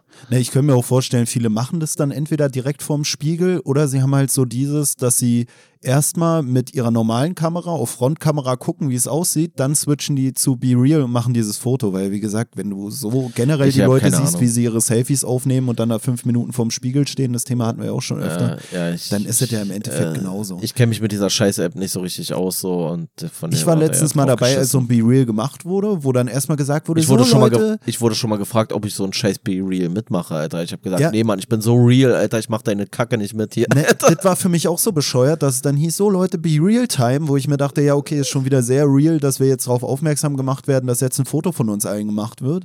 Dann gucke ich da mit in die Kamera und dann wurde ich danach angemotzt, so von wegen, oh Mann, Tobi, so, wo ich mir dachte, Alter, was willst du mir gerade sagen, dass ich hässlich bin? Ja, Tut mir ja, leid, dass ich auf deinem Be Real halt nicht aber, aussehe, als hätte ich mich gerade zurecht gemacht. Ja, ja, aber du bist ja, du bist ja real hässlich. Also, ja, also, also realer bei dir geht's ja nicht, ja, als dass du aussiehst wie ein Schlumpf, Alter. Ja, aber das meine ich ja, das ist ja der Witz so, be real time. Äh, Tobi, kannst mal bitte nicht real sein, kannst mal bitte faken, ne, damit es schön was, aussieht. Na, vor allem weißt du, was ich eigentlich fast noch schlimmer finde an dieser App Be Real, wenn du das machst, dann hast du ja nonstop eigentlich, weil ich weiß nicht genau, wie das läuft, so zu welchen Zeiten man das da machen muss oder sowas. Aber ich finde, was damit ja eigentlich impliziert wird, ist ja nicht so, ey, sei einfach wie du bist und mach ein Foto, sondern Du sei jederzeit. sei jederzeit 100.000 Prozent geschminkt, gestylt, gedressed. Äh, geh nicht mehr zu McDonalds. Weißt du, McDonalds, das kannst du nicht machen. Du kannst nicht dein Be Real bei McDonalds machen. Was sagt das aus, Alter? Dass du ein äh, Klimawandel-Leugner bist, dass du irgendwie Tiere hast, so. Nein, du musst immer nur in fancy Restaurants essen. Du musst immer nur fancy Sachen einkaufen. Du musst immer überall nur High Life haben, so. Also, das sagt für mich diese Be Real-Scheiße eigentlich viel mehr aus als das, was ja ursprünglich wahrscheinlich mal dahinter stand, dass es nämlich eigentlich egal ist. So, zeig einfach, wie dein Leben ist, so, weißt du. Aber du passt dein Leben dann danach an, dass, dass du ja bei Be Real geil aussehen musst. Also wäre meine Befürchtung, sagen wir es mal so. Ja, ich glaube, das ist auch so ein selbstverstärkendes Ding für Leute, die sowieso schon so wahrgenommen werden als schön und was weiß ich, die dann da auch nochmal mehr das dann äh, pushen können von wegen, ja, und äh, auch ohne Filter und spontan bin ich immer noch hübsch. Weißt du, und so die ganzen Ja, ja. Häslons sozusagen, die sind schon bei Instagram ausgestiegen. So. Ja, ja. Aber das, ich meine, das ist ja noch mehr Druck, den du dann eigentlich hast, ne? Also wenn du schon so eine Insta-Troller bist oder so ein Insta-Dödel, so. Dann dafür für deine, weiß ich nicht was, Alter, 20 Bilder im Monat von mir aus irgendwie äh, gut auszusehen, ist ja schon anstrengend genug. Aber jeden Tag nochmal um, um 17 Uhr auch nochmal geil auszusehen oder um 15 Uhr oder um 14 Uhr. Ey, du bist ja irgendwann nur noch damit beschäftigt, die ganze Zeit geil auszusehen, damit du wirklich real die ganze Zeit geil aussiehst. So. Also ich weiß gar nicht, äh, das, also das ist ja irgendwann, glaube ich, also ich glaube, da werden manche Leute so einen Erfolgsdruck, sage ich jetzt mal, haben oder so einen Leistungsdruck dahinter, dass die ja komplett durch durch sind, so weißt du. Also bis jetzt ist ja ganz geil, dass man bei Instagram faken kann, dass die ganzen Influencer zwischendurch mal nur zwei Monate Urlaub machen müssen in Dubai und sich dabei 400 Outfits nehmen, die sie dann das ganze Jahr über posten können und zwischendurch auch wieder mal dick sein können und mal bei McDonalds essen oder was weiß ich was, so weißt du. Aber da hast du ja gar keine Chance mehr. Ich muss sagen, so, einen so einen ähnlichen Druck mit diesem Spontanen und so haben wir ja eigentlich auch hier, wenn wir das aufnehmen, finde ich immer. Ne? Dadurch, dass es alles nicht so gescriptet ist, hat man ja auch immer so ein bisschen so, oh scheiße, eigentlich muss man es jetzt gut machen. Ja, aber es ist halt Be Real, Alter. Wir sind halt so real. Wir sind der Be Real Podcast, Alter. Weißt du, so wir hauen einfach raus, wie es halt ist. Wir können es nicht steuern, Alter. Und auch manchmal wenn ihr es geil, nicht manchmal seht, nicht. wie Pelle schon gesagt hat, wir sehen dabei immer scheiße aus. Nee, nee, also Ja, ich du, schon. du siehst immer scheiße aus, weil du ja äh, für deine Be Real App immer scheiße aussehen willst. Aber ich bin ja großer Be Real Fan und bin immer top gestylt. Ich habe mir immer hier schön die Haare topiert vorher, so nochmal die Fingernägel angeklebt neu und nochmal ein paar neue Wimpern ran. Zwei Stunden Solarium, schön Pediküre gemacht, ein Kleidchen angezogen. So sitze ich hier nämlich immer so. Aber das kriegt ja gar keiner mit. Es sei denn natürlich, ihr folgt mir bei Be Real, Alter. Mach mal wirklich einen Be Real Account. für Ja, ja, Alter. Mega geil, ey. Schrott. Richtiger Scheiß. Ja, naja. Ja, also. Hm, Ja, also manchen Sachen muss ich dazu stimmen so und ich erkenne auch die Gefahr, die manchmal hier, ähm, die da so besteht, so dass Leute sich von diesen Bildern und Narrativen beeinflussen lassen. Andererseits denke ich mir so, ey, die Leute, die sich wirklich so leicht beeinflussen lassen, sind halt auch wirklich einfach verloren, Alter. Weil die werden sich immer leicht beeinflussen lassen. Egal, ob du die Bilder hast. Also Narrative wird es immer geben, so. Wir können uns davon nicht loseisen. Ja, und wie du schon gesagt hast, dadurch, dass das Buch vielleicht auch so ein bisschen vom Allgemeinen immer mehr ins Spezifische geht, habe ich halt eigentlich auch schon das Gefühl, dass man immer mehr auch das Narrativ der Autoren jetzt um die Ohren geschlagen bekommt. Und Ja. äh, ich bin selbst jetzt auch gespannt drauf, wie explizit und so es in den nächsten Kapiteln wird. Vor Weißt allem, du? Also ja. wie gesagt, bei Kapitel 4 und 5 waren so die Kritikpunkte, da fängt es an, nicht mehr so gut zu sein, so von vielen Leuten, die da äh, Kritiken geschrieben haben. Und äh, ich finde es jetzt auch ein bisschen. Ich fand, vorher konnte man noch ein bisschen mehr interpretieren. Man hat ja schon gemerkt, so in welche Richtung es geht oder gehen Ja. könnte. Aber das war mir jetzt zu viel so. äh, Also ich habe ich hab wirklich ein bisschen die Befürchtung, dass, äh, weil ich das Buch eigentlich am Anfang ganz gut fand und ich habe ein bisschen die Befürchtung, dass es jetzt immer extremer wird und nicht mehr so oder so vordergründig dann hier diese Narrative halt wirklich beschrieben werden von den Autoren, sodass du genau weißt, in welche Ecke sie dich da irgendwie mit drücken wollen oder den Leser ziehen wollen. Von der Warte her, ich lasse mich überraschen. Ich hoffe, das nächste Kapitel sagt mir ein bisschen mehr zu, aber das war jetzt nicht unbedingt so meins. Auch wenn ich es jetzt nicht, Ich habe ein bisschen übertrieben, vielleicht am Anfang, habe gesagt, ja, komplette Scheiße, so komplette Scheiße war es nicht, aber ich fand es schon manchmal ein bisschen, bisschen anstrengend. Das kam jetzt, glaube ich, auch gar nicht so bei unserem Gespräch so krass rüber, aber wenn man das Kapitel halt selber liest, dann ist es schon so, also es wird dir schon richtig äh, von Kopf geschlagen auf so eine irgendwie unsympathische Art und Weise, finde ich so ein bisschen so. Ja. Naja. Also das mit den Artikeln und so fand ich eigentlich interessant mit äh, die Brücke oder der Brücke. Aber ähm, ja, ja waren interessante Sachen bei. Vielleicht bin ich ja auch einfach ein grumpy old white man, Alter, weißt du? Ach, da, ist ja das. Jetzt, wo du es gesagt hast, da muss ich auch so dran denken, dass ja dieser alte weiße Mann auch so ein Bild ist, was man ist äh, auch so etabliert hat. Ja. Genau. Und, Und das ist halt genau in die andere Richtung genauso wenig reflektiert, weil alte weiße Männer sind vielleicht diejenigen, die unsere Welt hier gegen die Wand gefahren haben, aber alte weiße Männer sind halt auch häufig die Typen, die in einer Bahnhofsmission einen Teller Suppe haben wollen, weil es draußen minus 10 Grad ist und sie leben seit 10 Jahren auf der Straße. So.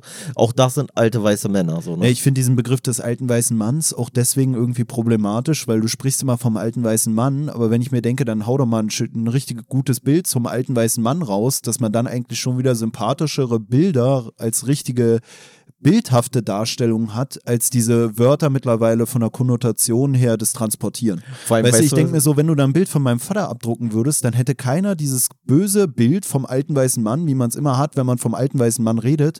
Gleichzeitig ist mein Vater zum Beispiel aber auch ein alter weißer Mann und das ist ja für mich ein Witz bei diesem Feindbild, was ich vorhin schon äh, thematisiert habe von dieser ehemaligen Arbeitskollegin, dass ihr eigener Vater ein alter weißer, weißer Mann ist, der eher dem Stereotyp entspricht als mein Vater oder die Leute innerhalb meiner eigenen Familie, weil weil der eher reich ist und was weiß ich. Und, und mir wird aber das dann immer vorgeworfen, ich, ich, dass ich selber ja Teil des Problems sei. Ich würde auch die Vermutung aufstellen, dass in der Demokratischen Republik Kongo die alten schwarzen Männer auch nicht so viel besser sind als die alten weißen Männer, die wir dann hier teilweise haben. So, weißt du, also ich glaube halt, es ist nicht. Ich finde es auch so schwierig, weil es so viele Gruppen auf einmal abdeckt. So. Also es diskriminiert ja quasi die Alten, die Männer und die Weißen. Jetzt kann man halt sagen, ja, die Männer und die Weißen, das sind ja sowieso die Bösen. Ja, okay, wenn es so einfach ist, dann ist es halt so. Aber es ist ja auch eigentlich global betrachtet auch schon wieder eine Minderheit. Jetzt kann man sagen, ja, aber die einflussreichste Minderheit, ja, gebe ich euch den Punkt. Aber äh, hier Kim Jong-un ist ja auch kein alter weißer Mann. Das ist ein Weiß, äh, nee, nicht mal ein weißer Mann, weiß ich nicht, was ist, was der ist so, aber er, er, ist ein Mann, er ist ein kleiner Mann, er ist noch gar nicht so alt und trotzdem ist er ein Arschloch. Also, weißt du, also was, ja. was, was hilft's jetzt, so, weißt du? Also da gibt's halt einfach überall. Ey, wir müssen uns einfach damit abfinden. Und ich find's auch immer geil, wenn man dann sagt, ja, ja, alte weiße Männer ist viel besser. Ich, ich würde weiterhin behaupten, so, ey, wenn wir 50% äh, Frauenquote endlich überall erreicht haben, dann macht es die Welt auch nicht wirklich viel besser. Weil dann sitzen halt die gleichen Charakterzüge ohne Penis da, wo jetzt die Charakterzüge mit Penis sitzen, die wir eigentlich auch nicht haben wollen. So, meine Vermutung, meine Befürchtung, sagen wir es mal so. Egal. Ja, kann ich nicht widersprechen. Ja. Wenn wir abmoderieren, oder? Ja, von mir machen aus wir heute mal abmoderieren. Machen, machen wir Feierabend. Ja. ja. Also wir gucken mal, was uns hier das Buch als nächstes hier für, vor die Tür legen wird, in welche Richtung es dann geht. Nächste Mal vielleicht dann oder demnächst, wenn wir uns wieder mit Narrativen befassen, weißt du, fällt mir gerade wieder ein, sowas wie der Rutger Bregmann. Ich finde, der hat. Der hat schöne Narrative. Ja, und der, der hat ein Menschenbild als Feindbild. Narrative. Genau und nicht äh, so auf so eine halt Bevölkerungsgruppe. Halt so, genau, ja. das meine ich ja. ja. Hier ist es so spezifisch, die sind das Problem und die haben die falschen Narrative und die anderen haben alle toll. Man muss ja auch sagen, so, dass natürlich sie haben hier ein Narrativ, was sie zu einem Buch zu Narrativen äh, oder über Narrative getrieben hat.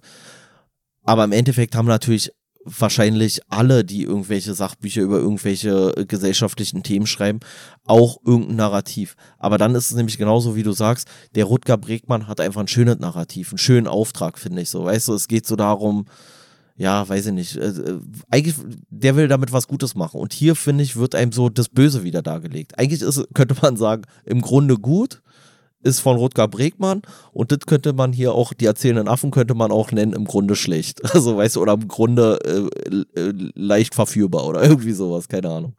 Ja, und Rutger Bregmann spricht eigentlich alle Menschen an und sagt halt, alle Menschen haben eigentlich ein falsches Bild von ihnen als Menschen selbst. Und hier hast Genau. du das Gefühl, die einen haben ein falsches Bild von den anderen, aber wir haben genau das Richtige von euch, ihr Arschlöcher. Äh, naja, ja, gucken wir mal, wie es weitergeht. Ja, ey, im Zweifel lesen wir das nächste Mal wieder Rutger Bregmann. Das ist so ein richtig aufbauendes Buch, finde ich. Aber immer. trotzdem interessant hier Ja. manche Sachen so, wenn es auch so um Narrative geht und Ja. einfach auch so. Ja. So, ja.